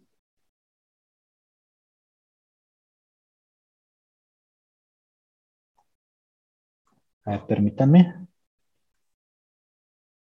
Siguen viendo. ¿Sí están viendo la presentación?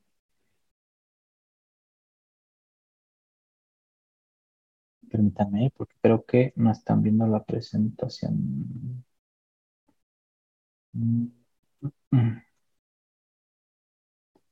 Les comentaba, el promedio de la, de la, de la, es que Mm, creo que sí, ya lo estamos viendo. Ya están viendo la presentación, ¿verdad? Ya nada más déjenme ponerles la presión más, más grande. Ahí está. Ya la estamos viendo, ok. Muy bien, perdón, ¿eh? no la estaban viendo la diapositiva. Ya la ven, ahora sí, me imagino. La diapositiva es este es donde estoy en la cámara. Ah, ok, gracias. Entonces les comentaba, en el tema de, los puntos finos, eh, estábamos en la parte del promedio. Hay que definir, aquellas compañías que tuvieron sustitución patronal, definir o hacer el escenario considerando eh, la, participación o la PTU recibida en los últimos tres ejercicios de la de servicios o no considerándola. Haciendo ese promedio, este, o esos dos escenarios, eh, ya cuando ustedes estén haciendo la comparación entre los tres meses, el, ese promedio y la PTU que tienen por distribuir, ahí se van a dar cuenta si en realidad eh, cobra relevancia este tema de interpretación para su empresa. Oye, ¿qué crees? Que con el promedio, considerando lo de servicios, la compañía de servicios, pues le da más alto que considerando los tres meses de salario, que lo veo muy complicado, porque la idea de tener la compañía de servicios era que la PTU fuera más, más baja, este, más baja inclusive a los tres meses de salario. Entonces, por eso les digo, hagan los dos escenarios, y ya que hagan los dos escenarios, se van a dar cuenta en uno o en otro si en realidad cobra relevancia o no para su empresa este tema de interpretación. Este, si dices, no, pues con ninguno de los dos, este, tres meses de salario es más alto que, en los dos escenarios, ¿no? Por ejemplo. O que la PTU distribuible es mayor. Ahorita lo vamos a ver en el ejemplo claro, en el ejemplo práctico que traemos para que vean ya con números. Lo más favorable del trabajador, lo que les comentaba, aplica la, la, repartida en 2021. Fue una pregunta que se hacía, bueno, ya no queda duda que ahorita hay que estar calculándola ahorita en 2020, 2021 para repartirla en 2022. Entonces, la que tú estás repartiendo en 2021, la que estás repartiendo en 2020 y en 2019 son las PTUs que deben de jugar para tu promedio, ese promedio de los últimos tres años. Ah, caray, la de 2021 entendería que es entonces la de 2020, ¿no? Pero te dice la repartida, no la calculada. Por eso no estoy diciendo la PTU de 2018, 19 y 20.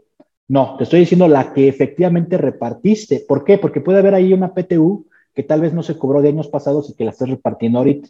Entonces hay que irnos a la PTU que repartiste en los últimos tres años. Lo que repartiste y pagaste en 2021, 2020 y 2019. Y también tendrías que evaluar si hay empleados que salieron de la empresa y que entraron en ese periodo, porque tendrías que estar viendo si hubo participación en los dos periodos en los que estuvo de intermitente ese trabajador. Pero bueno, eso ya va a ser mecánica de determinación de la persona de RH, pero que el área de impuestos debe de validar que está determinada de manera correcta. ¿Qué pasa con el remanente no repartido? Lo que, lo que comentábamos hace rato, la sugerencia va a ser, sí, sí, sí documentalo, sí determínalo, y esperemos de aquí a mayo que ya la repartas, lo que debas de repartir, si la autoridad no ha puesto una postura formal, entonces ya evalúas ese, eh, eh, en ese entonces si cancelas ese pasivo ese, en, ese, en ese momento o si te esperas a que prescriba la acción de algún empleado que no va a tener opción de repartir o de reclamar, perdón, este, eh, pero de todas formas, conservadoramente te esperas a que pasen el tiempo que, debe de ser, ¿no? Va a ser cuestión de que también confirmes con tus auditores este, qué postura están tomando como firma, que ahorita van un poco tarde, pero yo creo que de aquí a mayo ya van a tener una postura formal. Cálculo por la de servicios y por operativa, sí. nuestra recomendación, va a haber otras firmas que les están recomendando, no, la de servicios ya no tiene empleados, ya no tiene forma de calcular PTU, es más, no tiene ni flujo de efectivo, este, no tiene forma de pagar esa PTU. Este, aparte hubo sustitución patronal y se la repara, ok, va a haber dos posturas. Es una, no pagues PTU con la de servicios, sí determínala con la, con la operativa, ¿no? O la otra es, pues que las dos paguen. Ok, mientras son peras y manzanas, tu formato actual, el que conocemos ahorita de llenado del anual, te va a determinar PTU por las dos. Vas a tener PTU determinada de las dos. Porque sí o sí, porque la idea de una compañía de servicios es que siempre tuvieras un markup y que siempre tuvieras utilidad. Entonces, sí o sí va a haber una utilidad en la de servicios, que casi siempre era mínima. Entonces, hay que evaluar y también hacer un precierre de esa compañía de servicios para poder ver cuánto puede ser el impacto si también determinas que vas a pagar PTU en la de servicios. En la operativa ya quedó la, ya quedó la, aclaración de que sí o sí vas a pagar pero la de servicios es la que queda mucho en duda de si la debes de determinar o no. Evalúa cuánto representa, cuánto es. Y si dices, ah, pues el monto sí es importante, entonces hay que meternos un poco más análisis para ver si efectivamente te corresponde o no pagar la PTU. Pero mientras son peras y manzanas, les comentaba, en el llenado del anual, las dos tienen que determinar PTU. Tienen que determinar, pero eso es muy diferente a si la van a pagar. Tienen que determinar, es muy diferente a si la van a pagar. Si la de servicios decide no pagar PTU, de todas formas va a tener que determinar la PTU conforme a la utilidad que llegue a determinar. Entonces, esa PTU la va a tener registrada y a lo mejor la va a tener que cancelar en su momento, si es que decide no repartirla. Pero sí o sí la vas a tener que determinar y registrar contablemente, si es que la de servicios todavía no muere, si todavía no se fusiona o no se liquida. Si ya se fusionó o ya se liquidó, vienen otras preguntas. Aún así, aunque ya la de servicios ya no existe o ya no va a existir para ese entonces, ¿voy a pagar PTU de las dos? Va a seguir siendo la misma pregunta. ¿Por qué? Porque la que fusiona, la que, la que se fusiona, la que, la que adquiere, perdón, la fusionante, la que adquiere a la empresa de servicios, este, queda como obligada de todas las obligaciones. Entonces, también va a tener que presentar declaración anual de esa compañía de servicios en su momento de determinar la utilidad. Entonces, no por ya no existir, te quitas la obligación, va a quedar la fusionante como este, obligada. El problema es que ahora la fusionante va a tener que determinar dos PTUs y en su momento, si deciden, va a tener que pagar dos PTUs. Y ahí viene otra pregunta también. Para efectos fiscales, ¿voy a disminuir las dos PTUs? Entonces, vámonos paso por paso. Determinamos PTU por las dos, medimos cuánto es el impacto. Si dices el impacto de la de servicios no es considerable, pues ni modo, conservadoramente pagamos las dos, ¿no? Ok, seguimos en el mismo canal. Oye, pero la compañía se fusionó, ya no va a existir para ese entonces, ok la operativa va a tener que hacer el pago de esa PTU, de las dos, y va a tener que timbrar CFDIs de las dos, de las dos PTUs. Nuestra recomendación es que lo haga por separado de una y de otra. Para efectos fiscales, así como está la disposición, soy de la idea que sí se puede gozar del beneficio de aplicar las dos PTUs, de a disminuirla. Entonces, nuestra recomendación va a ser evaluar si podemos disminuir las dos PTUs para aquellas empresas que se hayan funcionado y que hayan decidido pagar las dos PTUs. Este, en caso de que no, entonces nada más vas a determinar la PTU, la vas a registrar contablemente, pero nunca la vas a pagar, la vas a cancelar luego, luego. Ahorita en el caso práctico también lo vamos a ver. Sin embargo, lo que quería dejar claro es que están esas preguntas también ahorita este, muy recurrentes por parte de la audiencia y por parte de nuestros clientes. Entonces, Ahorita la postura que nosotros estamos tomando con nuestros clientes es, aún así hay que determinar la de las dos para poder medir el impacto. Si decimos servicios, el monto que se determina es tanto, no es considerable, y la compañía dice, de acuerdo, que se pague, se pagan las dos de manera conservadora. Oye, ¿es considerable la de servicios? Yo creo que necesitamos meternos más análisis para ver si efectivamente me, corresponde o no. Excelente. Entonces nos metemos más a detalle y tratamos de dar un poquito más de fundamentos. Sin embargo, siempre va a ser con el riesgo de que como no hay nada oficial, te puedan decir, no, si tienes que haber pagado las dos PTUs. Por eso yo digo que la postura más conservadora es que se paguen las dos PTUs. El problema va a ser después cuando quieras disminuir las dos PTUs, si te va a dejar la autoridad o no te va a dejar la autoridad. Si es que la de servicios no existe para ese entonces. Si existe, pues ni modo, va a tener que presentar su declaración, va a tener que pagar la PTU, disminuir la PTU Inclusive va a tener que generar una factura más hacia la operativa para que le pague esa PTU que ahorita está eh, determinando pagar la, la, de servicios. Entonces, son muchos asegúnes, no es complicado. Ahorita los escenarios que les vamos a mostrar más o menos da todo este detalle y lo deja más en contexto con motivo de las cifras. Eh, ¿Qué tratamiento los... Ok, lo que comentábamos hace rato y liquidación y fusión. Entonces, sin más ni más, voy a pasar a la siguiente diapositiva. Diapositiva, de hecho ya no es diapositiva, ya ahorita ya lo que quiero ver es los escenarios. Les voy a compartir los escenarios, permítanme. Este también, este material también se lo vamos a hacer llegar a través de... Aquí está, ok. Y ahí les va el archivo que les queremos compartir. Este es el de PTU.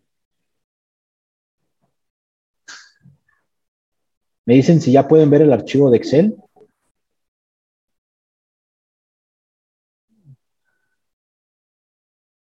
El archivo de Excel que les estoy mostrando trae cuatro escenarios. Este era el escenario D. Me lo cambio el escenario D. Sí, ya lo pueden ver entonces, me parece, porque nadie ha dicho algo diferente. Entonces, vamos a ver el escenario 1. El escenario 1, lo que les está mostrando ahorita, es una PTU que tienen del año pasado por repartir ahorita. A ver, permítanme, déjenme ver qué me están comentando. Ok. El escenario 1 nos está marcando una PTU por repartir de años pasados de 40 mil. Nos está señalando 50 mil pesos que hemos determinado en este año. Vuelvo a repetir, la determinación de la PTU a repartir no cambia. Lo que cambia es la forma como lo vas a distribuir con los empleados. Sumo las dos y los 90 mil pesos que estoy mostrando aquí en la columna B7, en la celda B7, es lo que tienes disponible o lo que debes de repartir en mayo o en otros meses, pero es para 2022. Les decía hace rato, ¿cómo se determina o cómo comienzas a evaluar la forma en cómo vas a distribuir esos 90 mil pesos? 50% va a ser en base a días y 50% en base a salario. Entonces aquí ya les estoy poniendo que 45 mil y 45 mil se van a ir en estas dos formas de determinar. ¿Y cómo vamos a determinar ahorita la parte de los días trabajados de todos los empleados. Eso lo van a encontrar ustedes en la siguiente tablita que viene hacia la derecha. Hasta ahorita estoy poniendo 10 trabajadores, clasificando lo que es de sindicalizado y de confianza, sus puestos y los días laborados. Aquí es considerando los días laborados en todo el año, independientemente si hubo sustitución patronal o no hubo sustitución patronal. O que la hubo y que estamos considerando la antigüedad como si no lo hubiera habido, o sea, antes de la sustitución patronal. Aquí les estoy poniendo el salario al año que devengó cada trabajador. Lo que les estoy señalando es que este sindicalizado es el de mayor, el de mayor monto. Y acuérdense que ahí viene el primer, el primer límite, 20% más sobre el de mayor monto del sindicalizado. Aquí está, 240 mil pesos es el tope para los de confianza. Estos de confianza que tuvieron salario más alto, se tienen que ir al limitante, que es la primer limitante. Entonces aquí, ya que tenemos el salario de vengado en el año, ahorita eh, lo estamos determinando el salario de vengado con la limitante, la primer limitante al momento de distribuir. Y lo que también estamos señalando es que los últimos dos, el 9 y el 10, no son aplicables para el tema de PTU por lo mismo de que son directores y gerentes generales. Entonces, ellos no son elegibles para PTU. Y por eso le estamos poniendo no aplica en las siguientes columnas. Entonces, tal cual, lo que les estoy yo poniendo en la columna B10, que son el total de días trabajados, lo estamos determinando del total de los días de todos los trabajadores, menos esos que estamos diciendo que no se consideran salen 2.595 días laborados. Y lo mismo sacamos con el tema de los salarios, pero en la columna donde están los límites. Estamos diciendo, ok, los 1.840, que es el total del salario devengado en el año de todos los trabajadores, menos los que no se deben de considerar, 1.360. Entonces, si los 45.000 que tienes para cada uno lo divides entre, entre cada uno de estos números que hemos determinado, pues nos va a dar un factor y ese factor es el que al final nos va a permitir multiplicar, que es el que estamos poniendo aquí. En la columna J ponemos el factor que determinamos de días y en la columna L el factor que estamos determinando de salario. ¿Para qué nos sirve ese factor? Para estarlo multiplicando por, permítanme que no le puedo mover aquí. Este se va para acá arriba para estarlo multiplicando por, aquí está, los días laborados por el factor de días. ¿Están de acuerdo? Y si se dan cuenta, el total de todo esto son los mismos 45 que tengo disponible por repartir. Y lo mismo hago con el factor del salario, que también terminamos estando en los mismos 45 mil que tengo disponibles. La suma de los dos son los 90 mil que tenemos de PTU por repartir. Hasta aquí no ha habido ningún cambio en la forma como ustedes lo determinan. Aquí donde comienza ya el cambio con la reforma laboral.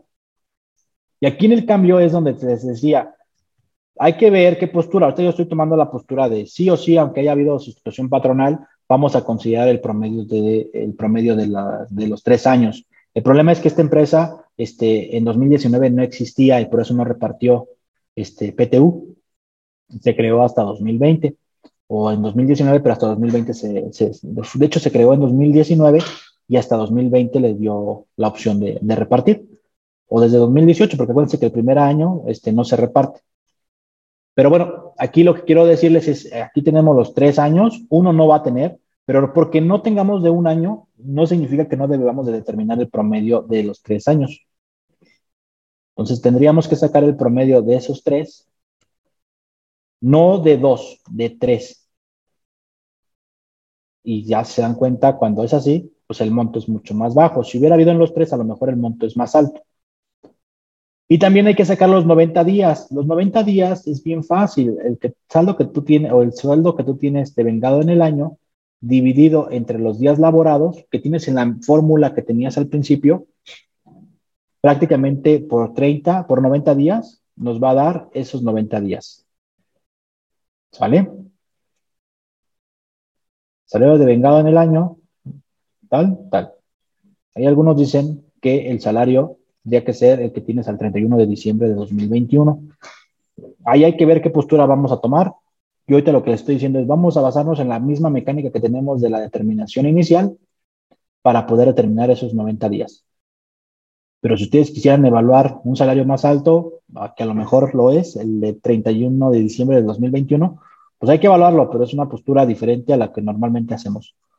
Entonces, prácticamente lo que quiero decirles es que este es el límite 1 y este es el límite 2. En la R, el 1, en la S, el límite 2.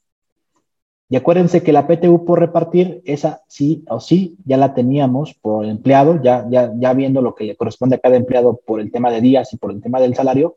Por ejemplo, al empleado 1 le corresponden 8.582 con la legislación que estaba antes de la reforma, ¿no? Esos 8.000 hay que compararlos contra los dos límites que están al lado. Entonces, ¿qué quiero decir? Mi límite de 90 días es 34 mil, ok, y mi promedio de los últimos tres años es 11 mil. Entonces, no me voy a ir a los 34 mil. ¿Por qué? Vuelvo a repetir, la PTU que tú tienes desde un principio es el 10% que tú conocías, los 90 mil pesos que estábamos viendo desde un principio, estos 90 mil pesos. Conforme los nuevos topes, te están proponiendo que repartas hasta 381 mil, pero espérate, yo nada más tengo 90 disponibles. No me voy a ir a tus límites porque no le alcanza al trabajador con lo que tengo disponible de la utilidad de este año. Entonces, en lugar de tomar alguno de los dos límites que me marca la nueva reforma, me tengo que ir a la PTU normalita que tenía si no hubiera tenido reforma laboral. Y lo mismo pasa con el trabajador 2, 3, 4, con todos. ¿Sí? ¿Cuál es el tema aquí? que en realidad la reforma en este año a esta empresa no le alcanzó. Posiblemente porque el monto a repartir es muy pequeño y tiene unos salarios un poco más altos o que los 90 días representa más monto, entre otras cosas. Entonces, prácticamente lo que quiero ahorita decirles es, no habría modificación con motivo de la reforma en este primer escenario. Digo, había modificación en la, mecánica de determinación, si vas a utilizar todos los días o nada más vas a utilizar a partir de que hubo la sustitución patronal. Pero prácticamente le estoy diciendo, estamos llegando a los mismos números a repartir de los 90. Algo bien importante que tal vez, eh, y de las preguntas que hubo ayer, les va a interesar, es que, ¿qué vamos a hacer para efectos de impuesto diferido? Aquí se va a ver bien claro. En impuestos diferidos utilizamos una tasa que es la del 10% que normalmente utilizamos para determinar la PTU. Y como aquí el monto a repartir son los mismos 90 mil pesos, para efectos del impuesto diferido vamos a tener que seguir usando la misma tasa del 10%. Tampoco va a haber modificación en tu cálculo de impuesto diferido en este escenario, donde ninguno de los dos límites fue diferente o fue inferior a tu monto de PTU a repartir. Los dos fueron mayores. ¿De acuerdo? Entonces, aquí lo que quiero decir en este escenario es, hubo PTU a repartir, pero esta fue menor a los máximos permitidos. Ese es el escenario. Aquí a lo que yo les decía, en caso de no existir el tercer año, no habría promedio, ok. Lo que les digo, sí debería de haber promedio. Tal vez es cero, como lo estoy poniendo ahorita, pero de que hay promedio, hay promedio. Últimos tres años. No te dice, ah, en caso de que haya un tercer año o haya un año que no forme de los tres años, este, no determines el promedio. Entonces, sí o sí tienes que determinar el promedio, pero te va a salir más bajo porque no vas a tener un año. Al momento de promediar entre tres, este, ahí es donde va a valer, va a valer que ese es el primer límite, ese segundo límite. Salarios topados por salario del sindicalizado, eso es lo que les decía. De los dos límites que conocemos con motivo de la reforma laboral, pues ahorita tenemos uno tercero, que ese ya lo traíamos desde antes. Eh, primero de julio, ese es el escenario que les digo, se traspasaron los empleados. Aquí es este escenario que les estoy mostrando es considerando la fecha a partir de que se traspasaron, a partir del primero de julio. son los mismos empleados que están acá arriba, pero les estoy quitando los días del 30, de 30 de junio hacia atrás. Digo, cambia un poquito la cifra, cambia un poquito el factor, si se dan cuenta, con el de arriba al de abajo. Pero seguimos estando los mismos 90 a repartir. Como les dije al principio, no hubo impacto de la reforma laboral en este escenario y lo mismo pasaría si consideramos días a partir de la sustitución patronal o los días completos de todo el año, por lo mismo de que no hubo impacto de la reforma laboral. Y aquí lo están viendo claramente. Moviendo los días y el salario de vengado a partir del primero de julio hacia adelante, nos estamos dando cuenta que no existe modificación en la total a repartir. Lo que sí modifica es, por ejemplo, al empleado 1 en este escenario le da a repartir 7050 y en el escenario anterior le da 8582. Pareciera ser que en el escenario 2 le da menos de lo que tenía en el escenario 1. Sí le da menos. Vamos a ver si a todos les da menos o a algunos les da más. La idea es que a algunos les dé más y a algunos les dé menos. Yo les decía hace rato, evaluar cuál va a ser la postura de la empresa al decir si, no sé por qué no me permite arrastrar la fórmula, sigue siendo igual. Aquí miren, aquí está el ejemplo. Este en el tercer empleado es al revés. Entonces aquí se van compensando. Y tiene que ver por los días. Tal vez este empleado entró en el año este, y le impactó favorablemente cuando le moviste la fecha, que fue a partir del primero de julio, en lugar de la fecha en que entró en este año. Entonces, este, lo que quiero decirles es, si hay impacto, sí. Si haces los dos escenarios, también. Aquí va a ser lo importante que tú evalúes si este escenario o el otro es favorable o no del empleado. Eh, para nosotros lo más conservador es que sí utilices toda la antigüedad aun y cuando haya habido sustitución patronal. Nuestra recomendación. Pero también lo pongo sobre la mesa. De aquí a mayo, a lo mejor sí va a haber un criterio por parte de la autoridad que te va a confirmar lo que estás haciendo. Este, ahorita, mientras son peras y manzanas, ya toma esta postura y con tu salvaguarda de que puede cambiar dependiendo de que la autoridad publique algo o haya algo más oficial que nos permita decir algo diferente. Primer escenario fue este.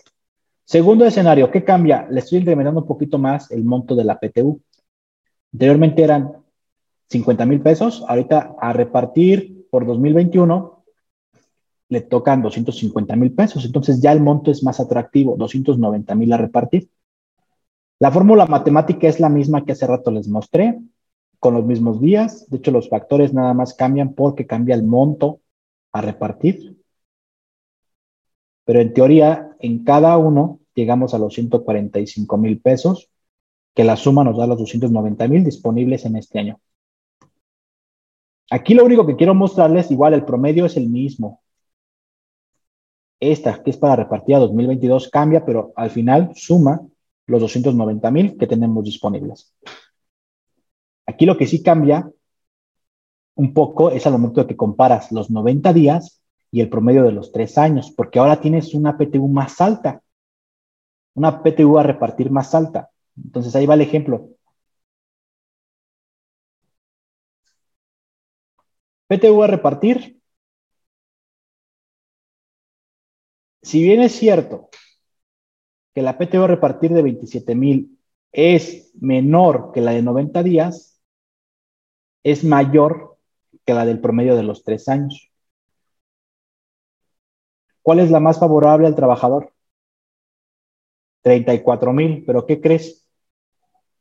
Que la que tengo disponible nada más es hasta 27 mil y que la del promedio de los tres años es menor a esos 27 mil que tengo disponible.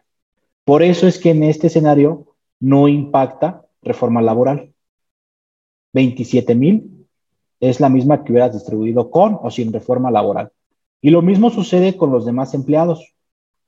Mientras uno de los dos nuevos límites rebase la PTU por, por repartir, lo más seguro es que te va a tocar repartir la misma que tenías disponible si no hubiera habido reforma laboral.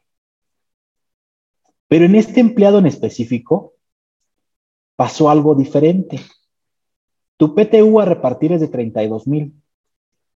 Aquí fue inferior tu monto de 90 días y también fue inferior tu límite de promedio de los últimos tres años. Entonces, esta sí ya es mayor. Pero ¿qué dice la reforma? No, va a ser hasta el monto de estos dos topes, de estos dos límites. Bueno, entonces ya como aquí ya accedí, vamos ahora sí a ver la reforma laboral y decimos cuál es la más favorable del trabajador, la de 31.304. Entonces aquí está el ejemplo claro del otro escenario que les puede llegar a pasar. 31.304 es lo que vas a repartir. Oye, pero tenía disponible 32.032. La reforma laboral así me lo señala. Aquí es en contra del trabajador no es en favor. El efecto aquí es en contra. En lugar de haberle repartido 32.072, le estás repartiendo nada más 31.304. Y estos 767, pues va a ser un remanente no repartible. Tú en pasivo vas a tener que registrar 32.072, pero cuando llegue mayo, lo que vas a tener que pagar nada más va a ser 31.304. En tu pasivo va a quedar 767, que es lo que les decía, si no hay un criterio por parte de la autoridad, entonces ya decides si en ese momento en que la pagas también cancelas esos 767 pesos. O también el otro criterio es te lo llevas hasta que ya prescribe el derecho de cualquier trabajador de que lo reclamen y tan tan, ah, en ese momento ya lo cancelas. Pero mientras son veras y manzanas, lo que nosotros estamos recomendando es no va a poder ser reclamado por algún empleado, ni tampoco debería ser sumado a las utilidades de los siguientes años, porque así está tal cual la ley. Si es cierto que tú estás determinando una PTU, sí, 10%, sí, ok. Sin embargo, la, estos nuevos dos limitantes que nos están poniendo con reforma laboral nos da la opción a decir, es que esa PTU nunca la voy a repartir. Y no tengo por qué estársela dando a otro trabajador en los siguientes años si nunca va a ser posible o nunca va a ser posible que me la puedan reclamar, no va a poder ser reclamada. Se supone que la PTU no reclamada en el año es la que debes de sumar en los siguientes años. Pero esta ni siquiera es reclamable no es repartible, no es reclamable, porque ya existen dos límites que al trabajador los limita al 100% poder exigir más. No sé si queda claro mi mensaje. Mi mensaje es, si alguien les está diciendo, no, es que sí la debes de registrar y la debes de sumar a los años que vienen, evalúa esa opción, porque en realidad no tendría por qué ser así, porque el derecho del trabajador se limita hasta estos dos, estas dos nuevas eh, o estas dos nuevas opciones que están en esta nueva fracción de esta reforma laboral. Hasta ahí se limita el derecho. Oye, pero había un 10%, sí, había un 10%, ese fue mi base para empezar a ver cuánto te tocaba a ti trabajar. Pero tú no tienes derecho a reclamarme más de lo que me está señalando la ley. Y la ley me está señalando que es hasta estos dos límites. ¿Estás de acuerdo? No, pues que sí, ok. Yo con esto me quedaría. El pasivo va a quedar entonces 767 que tú vas a decidir si cancelarías al momento en que pagas en mayo o te esperas a que prescriba las opciones de reclamo de cualquier trabajador y en ese momento también la puedes cancelar. Importante la tablita que está abajo, la que está en gris, porque esto es lo que nosotros estamos sugiriendo se haga para efectos de impuestos diferidos. Si tú calculabas tu impuesto diferido en base a la tasa del 10%, pues ahora, porque va a haber una PT1 repartible, tendrás que hacer una tasa dinámica para efectos de impuestos diferidos. ¿Y a qué me refiero con dinámica? Pues que ahora en lugar del 10%, esa PTU fue del 9.97, porque 767 no se repartieron. Oye, pero sí la determiné para impuesto corriente. Ah, pues sí, por el 10%. Pero al momento en que la repartiste y que nada más vas a poder repartir, nada más va a ser el 9.97%. El otro por ciento, no. Entonces, para efectos de impuestos diferidos, nuestra sugerencia es manejar una tasa dinámica que te permita tener un poquito más acercada la realidad a tu impuesto diferido. Este, claro que todo esto que les estamos comentando deberían de estar confirmándolo con sus auditores para que no les vayan a cambiar la jugada una vez que ellos entren a hacer sus auditorías. Entonces, este escenario lo, voy a, lo llamamos de que la PTU es mayor a los máximos permitidos en la mayoría de los empleados. Y hubo uno donde fue menor a los 90 días y fue mayor al promedio de los últimos tres años. Pero por el hecho de que fue menor a los 90 días, nos puso a la opción de elegir los 90 días en lugar de la PTU que tenías desde un principio a repartir. Se responde la pregunta con lo que acabo de comentar de si el remanente ya no es repartible y no se sumaría a las utilidades de los siguientes años. Nuestra postura es esa. Este, ya si ustedes quieren tomar otra postura, nada más es cuestión de evaluarla y la revisamos sin ningún problema.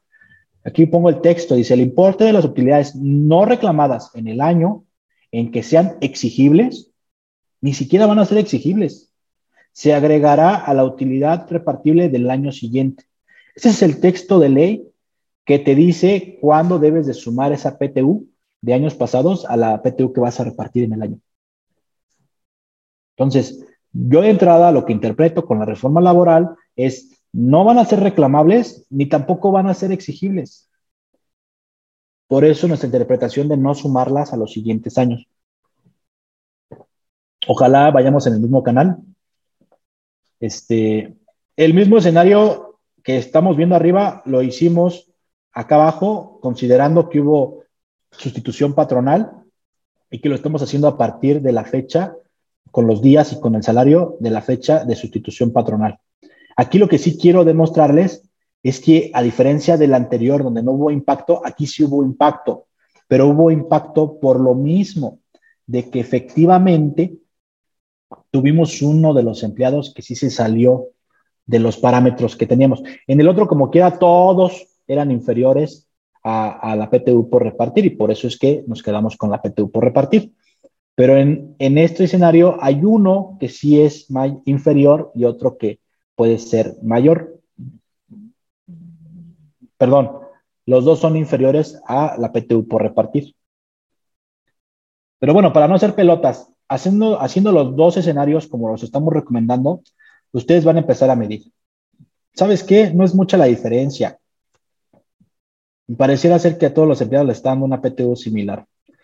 Agarremos el escenario que más le convenga al trabajador, si quieren tomar una postura conservadora o decir, ¿sabes qué? Pues ya vamos a agarrar el mismo criterio que vamos a usar para aguinaldo, por ejemplo, que va a ser todo el año. Ah, pues vamos a agarrar el mismo criterio, mismos días todo el año para los empleados que llegaron apenas en la sustitución patronal. Igual la misma recomendación, aquí cambia un poquito la tasa por motivo de que hay más monto de PTU no, repartible. Yo le llamo PTU repartible y no repartible. Algunos les van a llamar distribuible, no distribuible. Hay que ver cómo lo maneja el SAT, porque también a lo mejor lo va a adaptar en su formato de declaración anual. Escenario C. Aquí lo que quiero plantearles o demostrarles es que hubo una variación en casi todos los empleados. ¿Por qué? Porque de 250 mil ahora incrementamos la PTU a repartir de 450 mil. En pocas palabras, a veces va a depender mucho del monto de la PTU para ver en qué escenario nos encontramos. Y también va a depender del nivel de salario que tienen tus empleados este, y la antigüedad que tienen.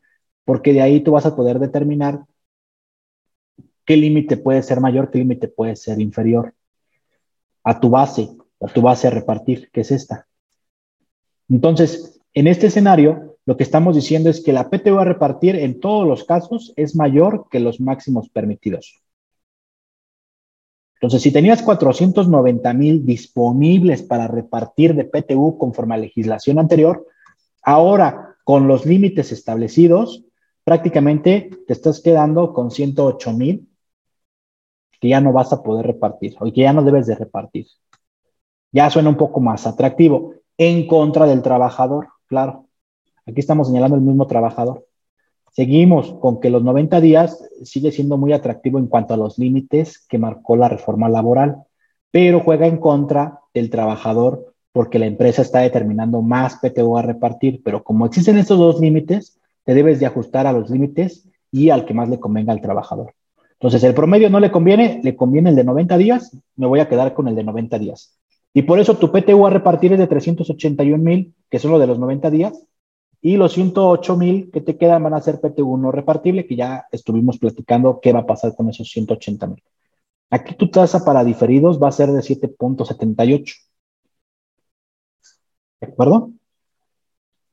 Mismo escenario, corrimos abajo con motivo de posible sustitución patronal. Si se dan cuenta, en ese escenario, como todos nos dieron el mismo,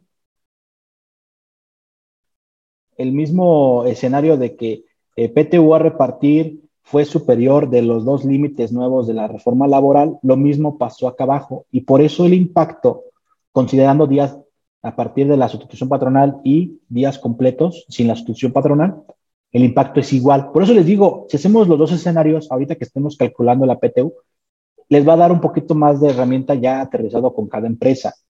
Lo que quiero dejar ahorita claro es que no hay mucha diferencia en cuanto a las, a las cifras o en cuanto a la forma de determinarlo, si es con los días a partir de sustitución patronal o si es con todos los días. Este, por eso yo digo, lo, lo más recomendable es que lo hagamos siguiendo los mismos criterios que vamos a para aguinaldo, por ejemplo.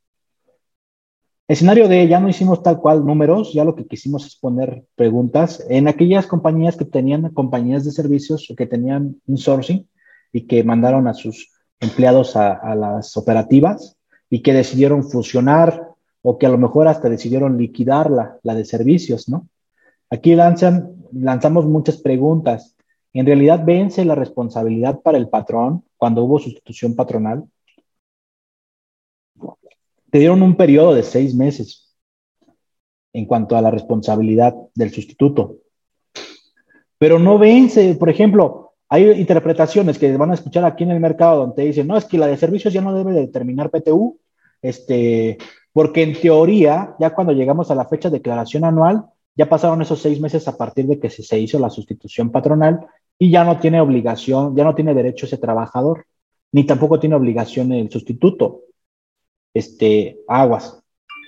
Porque, por ejemplo, si están teniendo esa postura, ¿por qué no la tienen, por ejemplo, para el aguinaldo? El aguinaldo es en diciembre y la van a, lo van a pagar al 100%, ¿no? Entonces, hay que ver qué postura van a tomar y que vaya en concordancia con todas las demás obligaciones aparte de la PTU. ¿Cuándo nace el derecho de la PTU? Ok, ¿tú transferiste a los empleados? Sí, ok y al momento de que lo transferiste, aceptaste la parte de sustitución patrón. Sí, ok. Entonces yo entendería que a lo mejor esos seis meses corren a partir de que nace el derecho de cada trabajador. Ok. Si al momento de que transferiste todavía no nacía el derecho de ese trabajador, por ejemplo, el aguinaldo, entonces hasta que tengas esa fecha o se cumpla esa fecha, nace la obligación y yo creo que a partir de ahí empiezan a correr los plazos. Lo mismo debería de pasar con la PTU, hasta que se determinó, sabemos el monto y que ya tenemos por repartir y que no es eh, reclamada, pues a partir de ahí empiezan a correr los plazos también de los seis meses. Es nuestra interpretación, hay que validarla con sus asesores. Por ejemplo, ¿cómo calcularán el aguinaldo de los, es lo que les decía? Este, hay que ir en concordancia a los criterios que van a tomar con otras situaciones aparte de la PTU. Pregunta clave, ahorita que estamos en fechas, ¿Qué van a hacer con el tema del ajuste de sueldos y salarios? Todos los trabajadores van a tener que presentar declaración anual. Este, este es bien importante porque cuando tú tienes dos empleadores, este, en teoría, el obligado a la declaración anual es el, el trabajador. Y se supone que tú solamente puedes hacer ajuste de sueldos y salarios a los empleados que no están obligados a declaración anual. Hasta ahorita no hay algo por parte del SAT ni alguna otra autoridad que te diga lo contrario. Entonces, tenemos que seguir con lo que debe de ser en la parte práctica y en teoría deberías de estar diciéndole y preparando a tus empleados de que van a tener que presentar declaración anual a menos de que el SAT en, en resolución de fiscal publique algo diferente, donde los exente de presentar declaración anual o donde le diga al patrón, sí, debes de hacer el ajuste de sueldos y salarios. Lo que yo sí quiero dejar claro con ustedes es que una de las finalidades del ajuste de sueldos y salarios es que el patrón se le, al trabajador se pueda ajustar a cero y que él cuando quiera ver sus cifras de manera anual no le den impuesto a cargo ni impuesto a favor, esa es la finalidad y le funciona al SAT. Ni que te quede por retenerle, ni que le hayas retenido de más. Mi recomendación, digo, esperando que el SAT no publique algo diferente, es qué es, qué es lo que yo haría, por ejemplo, es consideraría el mismo criterio que les hemos venido diciendo que vamos a utilizar para efectos de, para efectos de de aguinaldo para efectos que hemos recomendado de PTU, considera lo mismo. Y yo diría, ¿sabes qué? Yo operativa voy a tener que ajustar al trabajador de sueldos y salarios, al... A ver ahí, perdón, ¿me escuchan? Sí me escuchan, ¿verdad?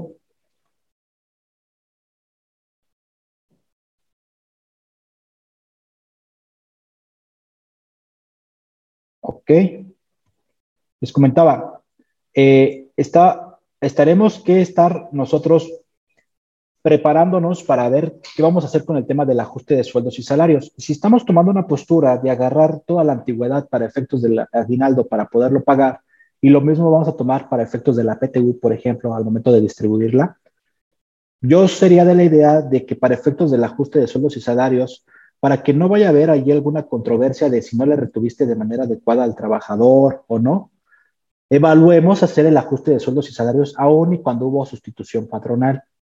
¿Por qué? Porque con esto tú vas a confirmar si hay algo que no le has retenido al trabajador, se lo retengas. El SAT no va a salir perdiendo, no sé si están de acuerdo. Este, yo creo que lo que más le conviene al SAT es que el patrón haga el ajuste de sueldos y salarios. A menos que el trabajador te presente por escrito que él va a presentar declaración anual, yo soy de la idea que sigamos con la regla de hacer el ajuste de sueldos y salarios, ajustar a cero, y si en algún momento llegara a haber alguna controversia o conflicto por parte del SAT, pues qué problema va a haber si en realidad lo que hiciste fue ajustar para que se le pagara lo que, lo que era al, al, al SAT como tal. Tal vez el problema va a ser con el trabajador que va a decir, oye, en este mes me retuviste de más, pero a lo mejor ni siquiera la va a hacer de todos cuando sea a favor este, pero yo soy de la idea que ahorita por las fechas en las que estamos ya debemos de tomar una decisión.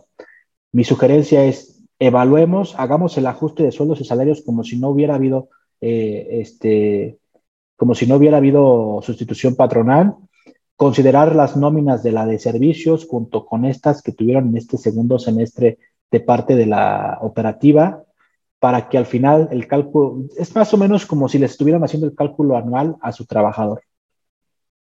Si en algún momento el SAT se pone en, la postura de decir es que el trabajador estaba obligado a presentar la declaración anual, también le van a ayudar a él, porque si en algún momento el SAT le llega con el trabajador y le dice, es que tú estabas obligado, ok, ya te la presento, pero ni siquiera hay un impuesto a cargo.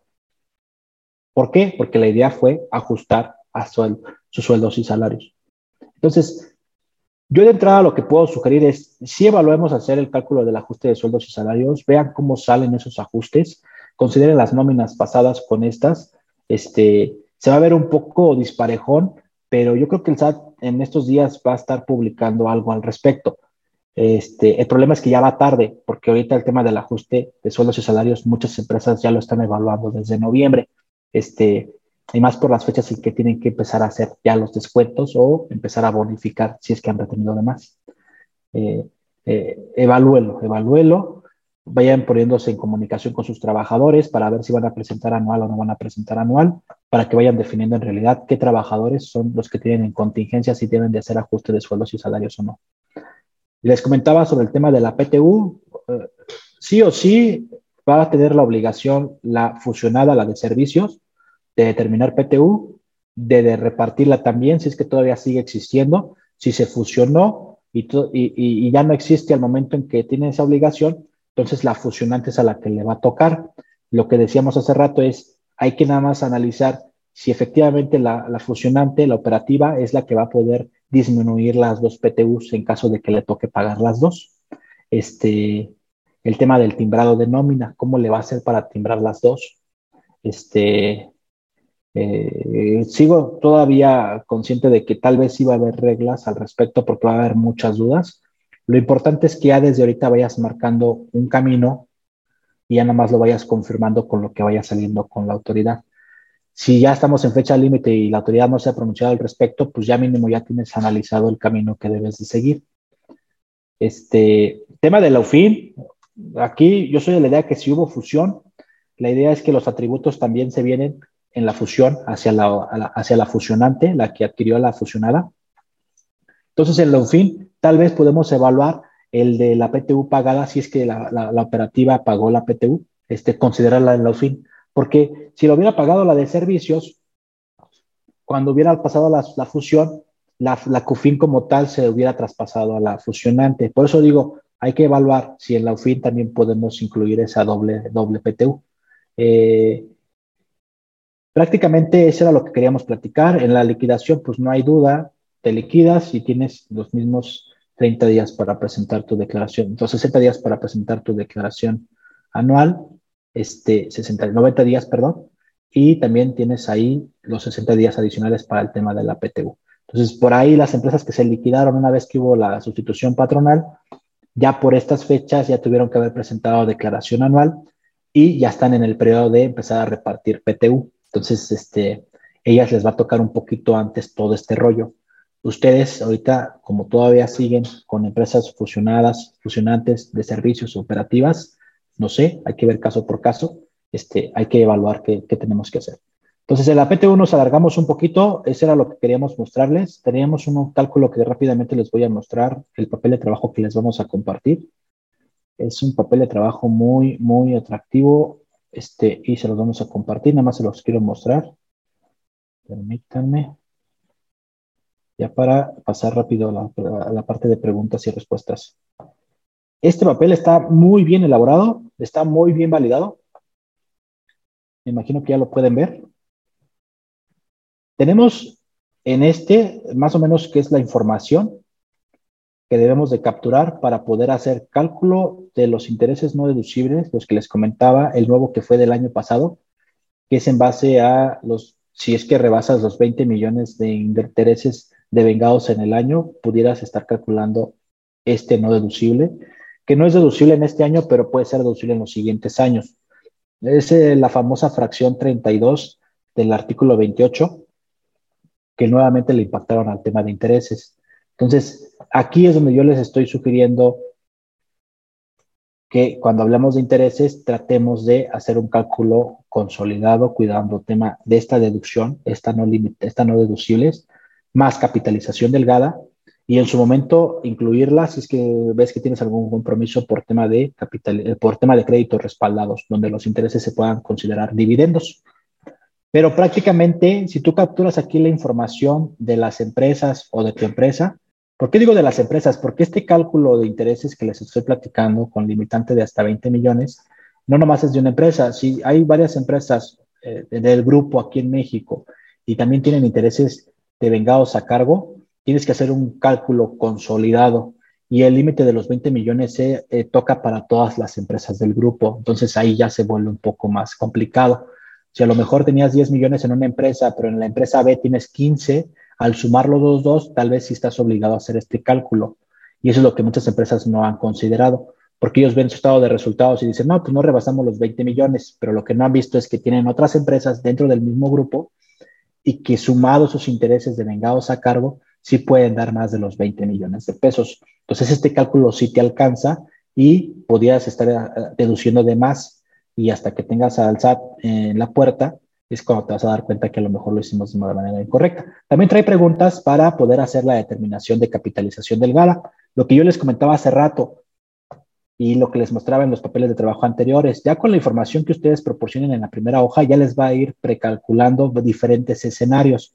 Sin el criterio normativo que les comentaba que el interés, que la pérdida cambiaria se considera interés y considerando la pérdida cambiaria que se considera interés para que tú evalúes, ah, con uno no tengo problema de capitalización delgada, pero con otro sí. Entonces ya desde aquí te va calculando los diferentes escenarios. Tema de capital contable y capital fiscal, y aquí viene lo de la reforma 2022. Con la reforma 2022, lo único que tenemos que hacer es que, o lo diferente, es que normalmente nos íbamos con capital fiscal porque en el capital fiscal no impactábamos negativamente nada, entonces nuestro nivel de apalancamiento era mucho más alto. En capital contable, como quiera, tienes ahí las pérdidas contables y eso te impactaba negativamente y por eso tu capital era más pequeño. Ahorita con la reforma 2022 lo que te están agregando es que a todo lo que teníamos, réstale tus pérdidas pendientes por amortizar y ahí viene la, la problemática, porque si a lo mejor tenías 10 millones de pesos, ahora menos este millón, lo más seguro es que vas a tener 9 por 3 y tu nivel de apalancamiento bajó. Ahora, si tus pérdidas fueron mayores a lo que tienes aquí en Cucas y Cufines, pues ya vas a tener un capital fiscal negativo y en automático te vas a tener que ir a capital contable, donde tal vez a lo mejor también es bajo, y entonces tu nivel de apalancamiento va a ser muy bajo, que sin problema vas a tener problemas de capitalización delgada y te va a comprometer los intereses de vengados a cargo de tus partes relacionadas residentes en el extranjero y hasta tu pérdida cambiaria.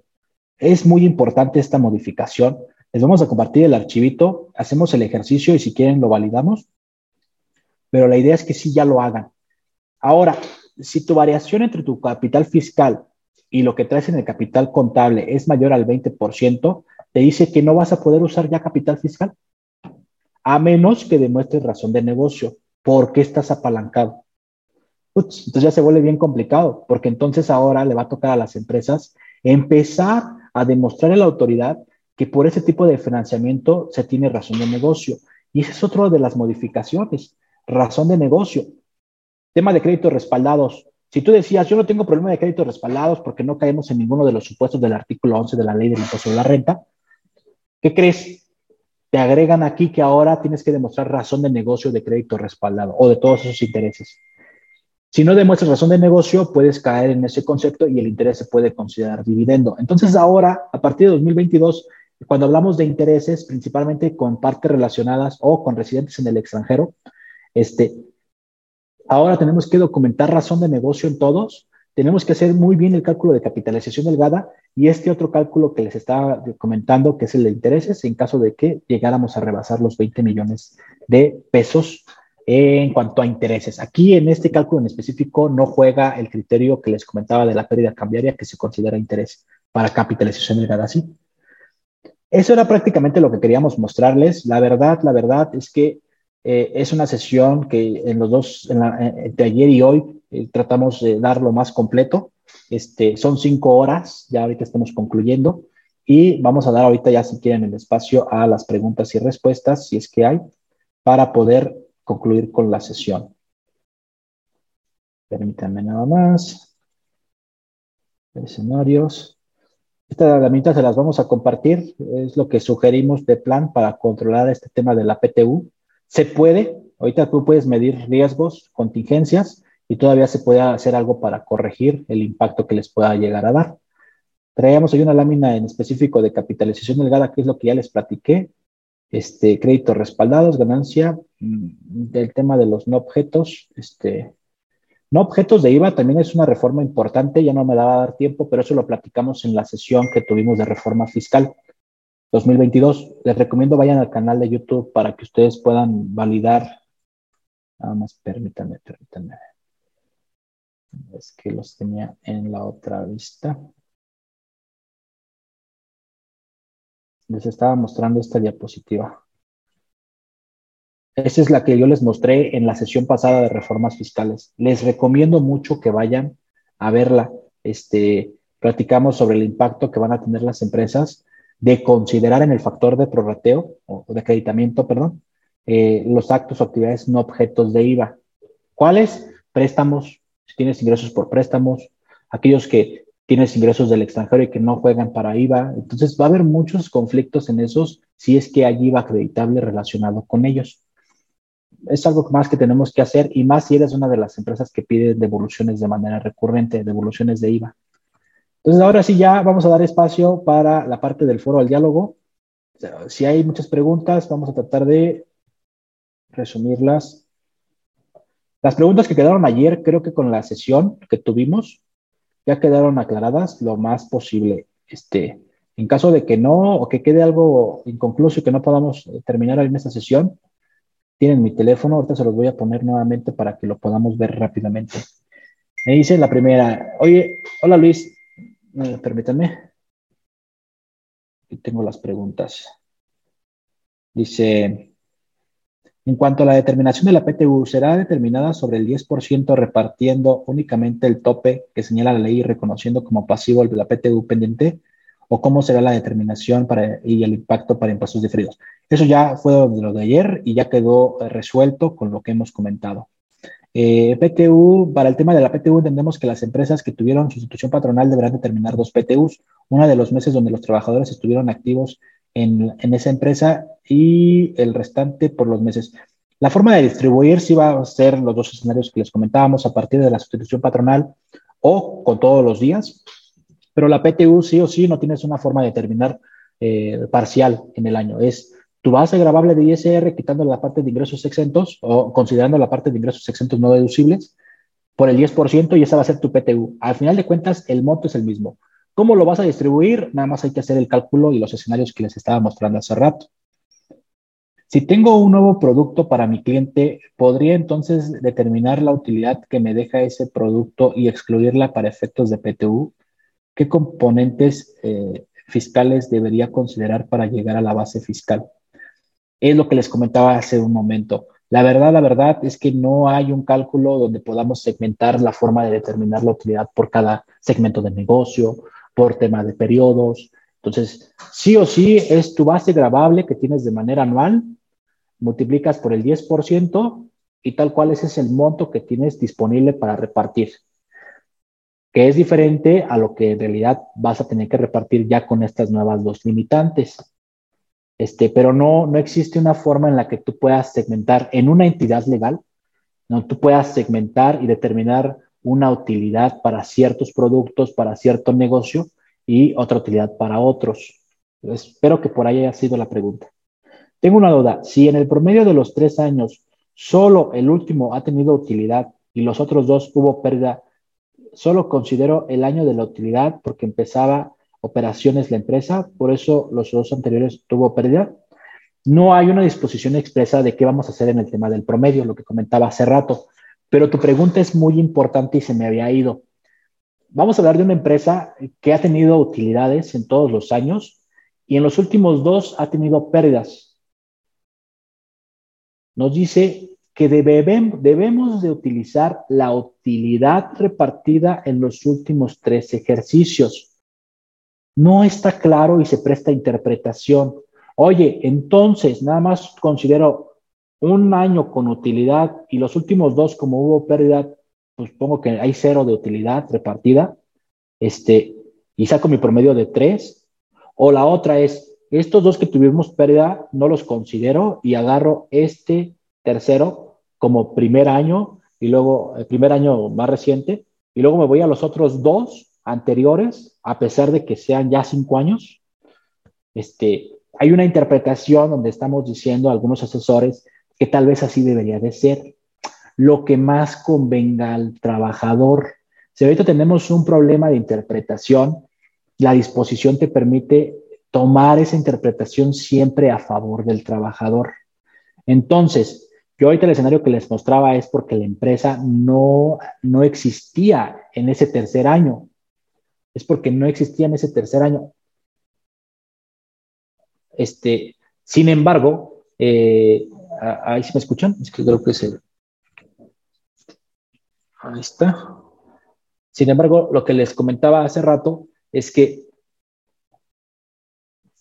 en caso de que sí hubiera existido, pero hubiera habido estos, estas variantes de que tuvo pérdidas, va a estar ese nuevo escenario, ese nuevo escenario donde a lo mejor te vas a tener que ir a otros años donde hayas tenido utilidades, si hayas repartido y efectivamente determines un promedio de los últimos tres años con utilidades.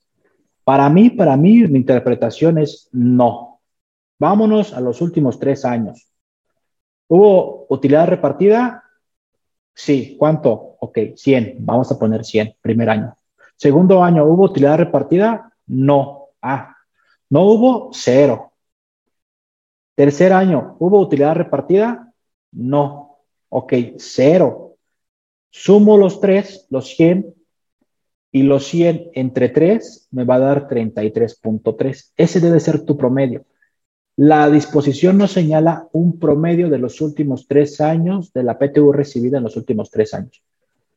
Yo estoy lanzando la pregunta, ¿hubo utilidad repartida? No, no hubo utilidad repartida. Entonces es cero. Eso es independiente. Ah, es que hubo pérdida. Este, o no repartimos porque fue de nueva creación, o no repartimos porque nos dedicamos a esto, o no rebasamos los ingresos. No, no, no. Simplemente es la pregunta, ¿hubo utilidad repartida? Sí o no? No, entonces es cero en el primer año. Tal, tal, tal. Entonces, esa yo debería de seguir mi interpretación tal cual como está en ley, a menos que nos confirmen lo contrario. Oye, está el otro criterio de que dice que es lo más favorable hacia el trabajador. Eh, bueno, entonces, eh, eh, mete dentro de tus escenarios los otros dos años donde sí hay utilidad, para que tengas un promedio de los últimos tres años donde tuviste utilidad. Y evalúa, oye, sí lo hice el escenario, pero ya con los tres meses de salario, esto de acá no cobró mucha relevancia, el promedio de las últimas tres utilidades, de los tres últimos años de las PTUs repartidas. Es cuestión de que hagamos los escenarios, me pongo a tus órdenes por si quieres que te validemos algo. Este, no se cambia la pantalla, ok. Creo que son todas las preguntas que tenemos hasta el momento. No sé, Majo, confírmame. Sí, ¿verdad? Ok. De todas formas, les vamos a mandar la grabación eh, de, de, esta sesión y de la pasada. Los invitamos a que nos sigan en las redes sociales. Este, les vamos a mandar el material a los clientes con asesoría y con membresía. Si no tienes membresía, puede ser buen momento para que la adquieras. Puedo repetir, es costo de recuperación, ni siquiera es costoso y en su empresa a lo mejor tienen presupuesto para más en el tema de capacitación. Eh, lo importante que yo considero es que podamos este, seguir incrementando esta red, porque ya somos bastantes este, y tenemos nuevas ideas para 2022. No nos gustaría que te quedes fuera. Hay muchos cursos que sí estamos dejando a público abierto pero ya estamos armando más, más, más cursos donde sí estamos cerrándolo para clientes con asesoría y membresía. Nos interesa que nos sigan acompañando. Entonces, si te interesa este tipo de capacitación, este tipo de material, créeme que el costo de membresía lo vale porque este, este, este diplomado en el mercado te lo venden más caro a lo que vale la membresía anual. Entonces, evalúala, nos ponemos a tus órdenes, los que ya están con asesoría con nosotros, nuestros clientes, gracias por seguir con nosotros, los nuevos, gracias y ojalá puedan regresar y nos estamos viendo en las siguientes ediciones. Feliz año, feliz Navidad, porque a lo mejor ya no nos vemos en otra sesión de este año. Gracias, hasta luego. Me quedo conectado tres minutos por si alguien quiere contactarme directo por el chat. Aquí me quedo a su disposición.